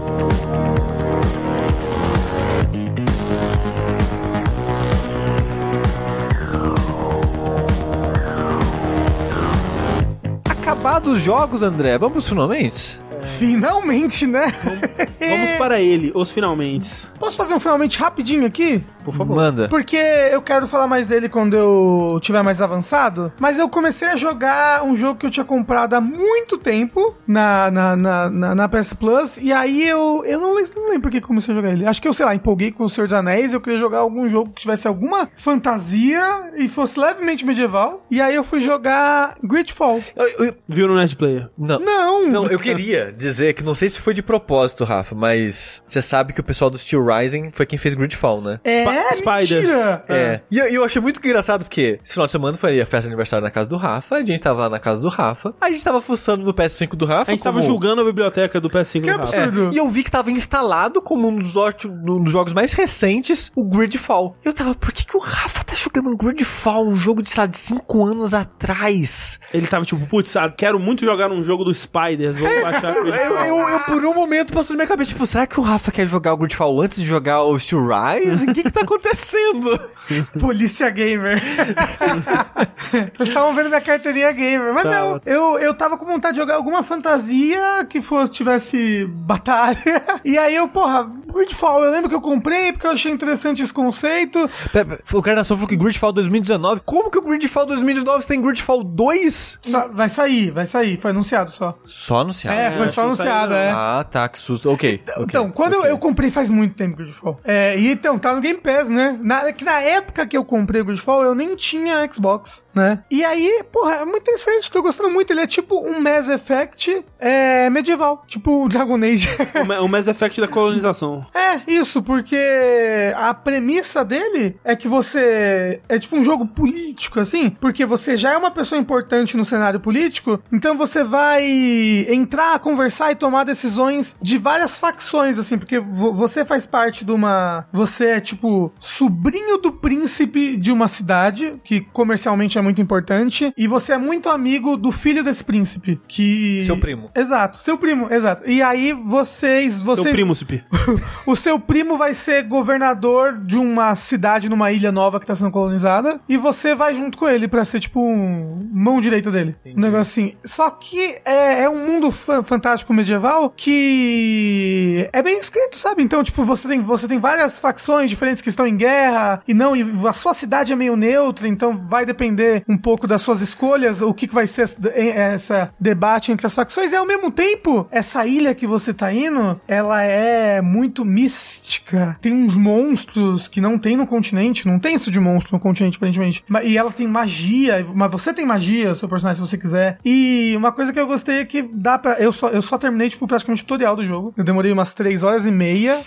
É verdade, 3 horas e meia, aí eu vi a title screen, que é quando você vai pra ilha, porque você. Você fica. Você tem bastante coisa pra fazer na sua. Tipo, ah, é o dia de embarcar. Aí você tem um monte de coisa pra fazer na, na cidade que você começa. E ele é um Então, RPGzinho a lá Witcher, tipo o quê? é, em questão de combate é a la Witcher. Em questão de, de, de diálogos, eh, me lembrou um pouco Mass Effect no sentido de que. Acho que até m- mais do que Mass Effect faz, porque dá pra você resolver muita coisa, praticamente tudo. Se você tiver carisma, pontos em carisma ou pontos em intuição, dá pra você resolver as coisas na conversa ou com outras estratégias. É, eu joguei um bocado dele na época que ele saiu, eu não, né, minha mente, né? Mas o que eu lembro desse jogo, é, eu lembro de ter sentido uma vibe, não em termos de temática, mas em termos do que o jogo oferece, parecido com aquele jogo dos Deus Vult lá, o Deus Ex? O Deliverance. Deli- Kingdom Come Deliverance. É. né? Que ele é tipo um Skyrim medieval, é, medieval histórico, né, no caso, que tem muitas ideias boas, mas que como o PH de Astora disse no chat, faltou orçamento. Assim, mas é a, porque- a Spider, ela não faz jogo com orçamento, ela, ela faz com quinquilharia que ela acha no caminho, sabe? Então, mas você sabe o que que é bom desses jogos? Que você joga três anos depois e aí. E tá é, mesmo a merda. Não, então, não, tá melhor, entendeu? Tipo, Ah, um não monte sei, de bug velho. já foi Ah, corrigido. Normalmente esse pessoal não, co- não, não pode parar muito tempo no mesmo jogo, tem que fazer não, o mas próximo. É. é, o Godfall teve DLC, teve um monte de coisa. É Tanto que fo- foi, um sucesso razoável eles. pra suficiente pra eles anunciarem dois aí já. Mas eu queria dizer, o gostinho ruim que esse pessoal tem pra temática, né? Porque esse jogo você é um colono, aí o. Mas é que tá, você pode estar do lado das outras pessoas, Hum. entendeu? No, no Steel Rising você é guarda-costas da Maria Antonieta.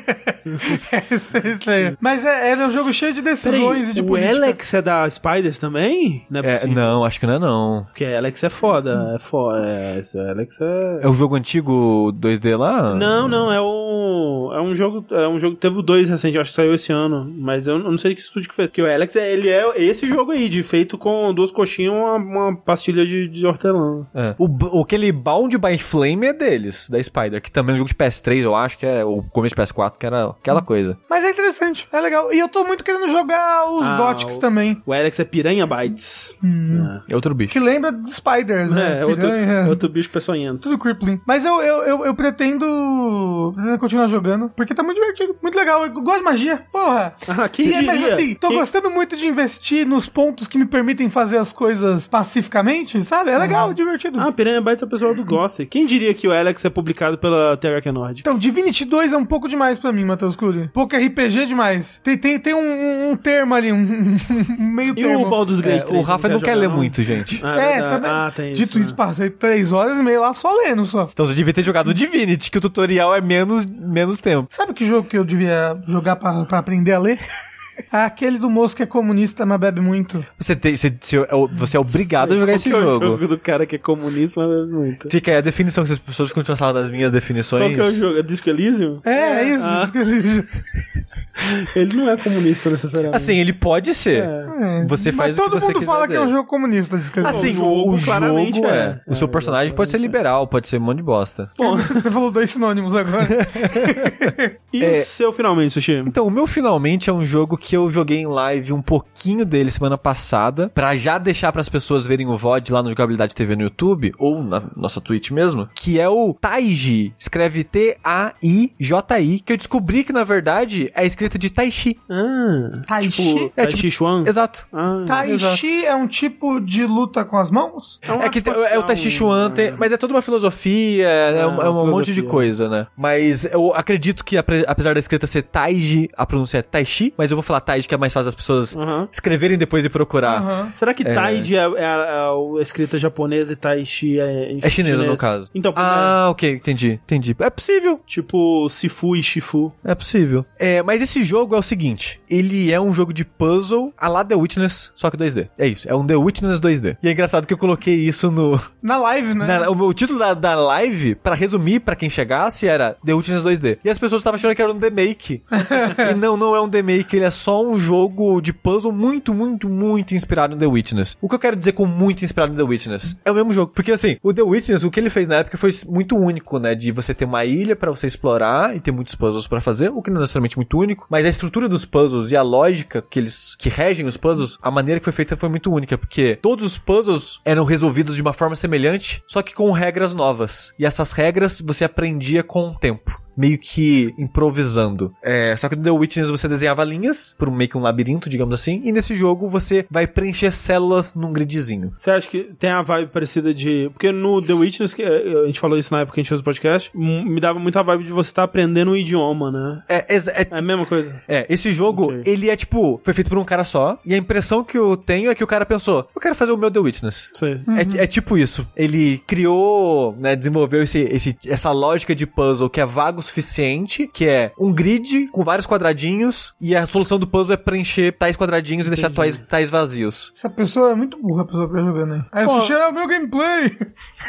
Peraí, mas você sabe a solução? Eu imagino que sim. Qual que você acha que é a solução? A parte de cima dos quadrados, ela fica branca quando reflete ali a luz. Então eu acho que tem os quadrados pretos, tá vendo? E os dois ali são os brancos. Ah, nossa, ia ficar pra sempre nessa E palavra. ele tá só tentando fazer a forma. É isso, Ah. Sushi? Era isso mesmo. Peraí, mas eu sinto que ele tinha tentado fazer isso daí. Só que ele não apertou o botão de confirmar o puzzle. Ah, tá, que ele tem um bom. botão que, tipo, testar. É, porque. É, solução. ok, então não era a sua solução, não. Ah, não era mesmo. Era uma solução mal tosca, era só fazer a forma. É, então, porque eu pensei, porra, eu vou fazer a É, eu forma. pensei, porra, ó, aí eu vi aqui, o cara ó, tá fazendo e não deu. Aí eu, pô, então não É, sei. a Ó, tipo ali solução. embaixo, tá vendo? Poderia ser um quadrado preto, Ah, um branco, sim, um preto, sim. um branco, um preto, um branco. Sim. Mas, Rafa, é sobre isso o jogo. Ah, é sobre isso o jogo? Sim, porque, tá tudo bem. Ah. porque tem esses grids e os puzzles são em telas, assim como no The Witness. Então, é, The Witness é só perspectiva, né? Também. E esse jogo, a maioria dos puzzles, a tela vai ser um fundo preto. Então você vai estar pintando quadradinhos brancos no fundo preto. E eventualmente você vai encontrar dicas no cenário de coisas de Pretas. coisas pretas. Então você vai pensar, ah, isso representa os espaços vazios do Uhum. puzzle. Então,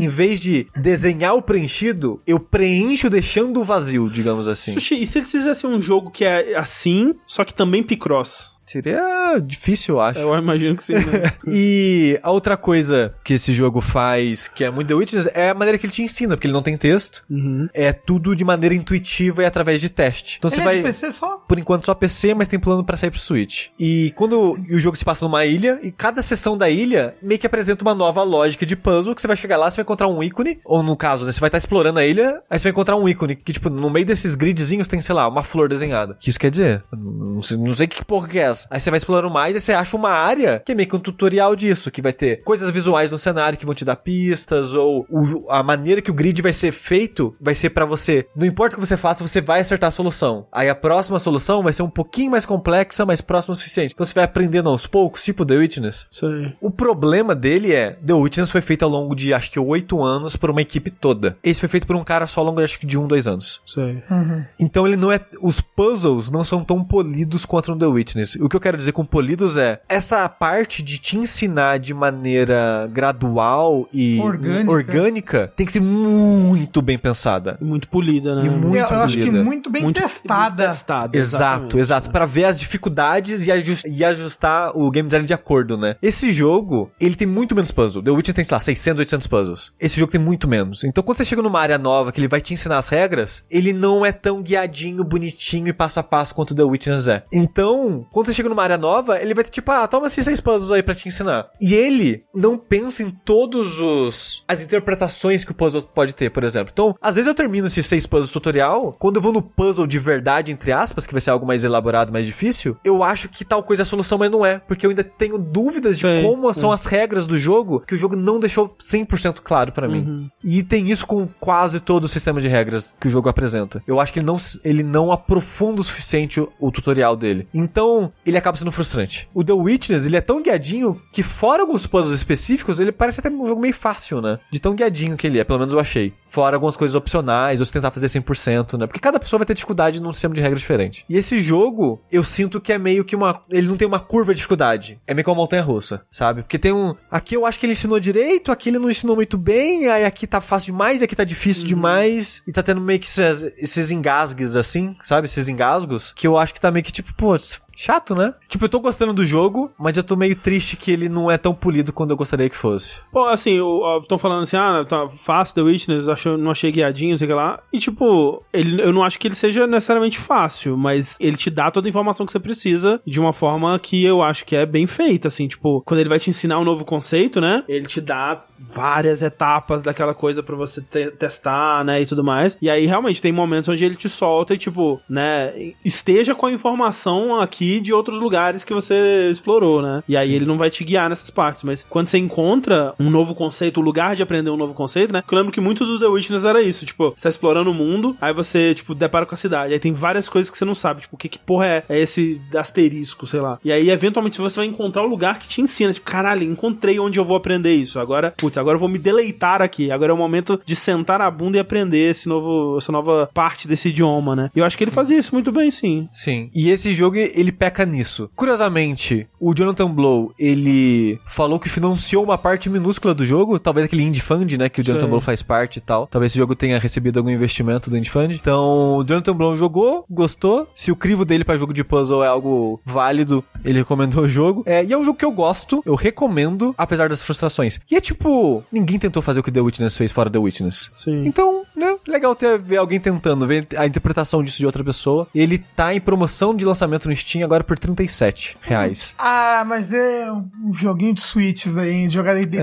É. na cama, gostosinho, É miami. torcer pra ele vender bem pra o cara fazer o port. Que foi basicamente isso que ele falou no, no Twitter quando perguntaram pra ele. Tipo, ah, vai sair pra console? Ele, então, planos é do Switch, mas vamos ver, né? Ele joga com mouse e teclado só esse jogo? Não, eu jogo com controle. É. Hum. O João Santos perguntou: Sushi, pretende jogar The Witness em live novamente? É uma meta do próximo Jogabilidade Day. A gente vai empurrar o sushi da escada. Ele Aí vai perder né? a memória dele, né? Porque, cara, The Witness, quando as pe- pessoas perguntam qual jogo você queria esquecer pra poder jogar de novo, The Witness eu acho que é o primeiro, assim, pra mim. Pra mim é um dos primeiros também. Porque o foda é que, tipo, eu tenho a memória pior do que o sushi. Então eu aposto que hoje em dia, se eu jogasse The Witness, eu não ia lembrar de quase nada, mas eu ia lembrar de alguma coisa. E, tipo, O- o- enquanto você joga, Enquanto você vai você lembrando. do joga, que o você seu não cérebro lembrava. vai puxando, É. ele vai refazendo os caminhos. Tipo, eu assisti o cara do Sudoku jogar The Witness há um, dois anos Eu vi atrás. também, é. E o foda é, eu não lembro as soluções, mas eu lembro as regras. É. Então, Não, tipo, quando eu assisti ele jogando, eu nem lembrava as regras, mas quando ele ia se aprofundando, eu- aí me vinha. Mas é- Tipo, eu, eu entendi a regra muito mais rápido porque eu já tinha aprendido ela outra vez. Esse é o único jeito da gente reexperienciar um jogo. É ver outra pessoa jogando o jogo pela primeira vez. Exatamente. Que a gente pega, é louco, né, o ser humano? A gente replica as emoções Sim, que a pessoa tá tendo ali. sim, é sim. muito maluco. é. então fica aí, Taishi. Taiji. Taiji. Hã? Taiji. Tá, se escreve Taiji. T-A-I-J-I. Não, falaram que a pronúncia em japonês é outra também, não é Taiji, não. Mas se escreve Taiji. Escreve Taiji. Com Ok. J. Então tá aí. Taiji, Taiji. Então Taiji. E é isso, gente. É, esse foi mais um episódio do Vértice. Muito De obrigado três horas. a todo mundo Clássico. que compareceu. Enquanto a gente não derruba a Maria Antonieta, eu sou o Pinóquio. Eu sou o Brioche. Você ia falar isso, cara? E eu sou o Rafael Kina, do Jogabilidade. Tchau, tchau, gente. Valeu! Tchau! Everything in this world leads to some enlightenment. There is nothing wasted about our lives. The snow falling in spring, moon hangs during the day, one with self and time. So uh, let's get to the bottom line. If the what do you fight for? You deny your thirst. Now it's time to feast. Bring it out, keep grinding. Diving deep like cold steel. I won't face my doom. Sayonara. Well done, how dare you? Never too late to bend the knee. When carefree's is over, sayonara.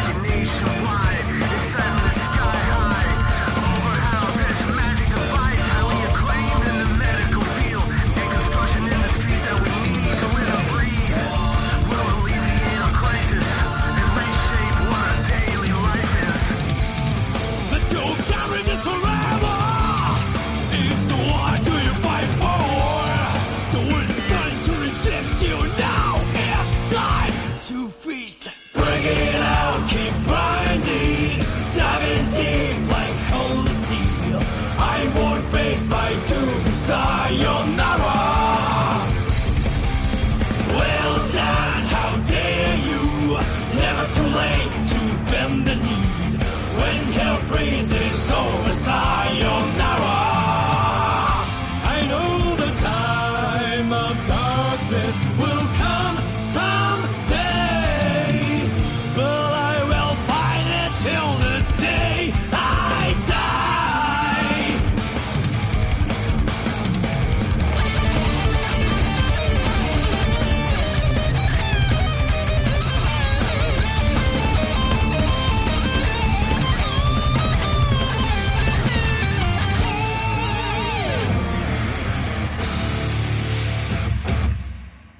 The world designed to reject you. If so, what do you fight for? You must know your place. Now it's time to feast. Bring it out.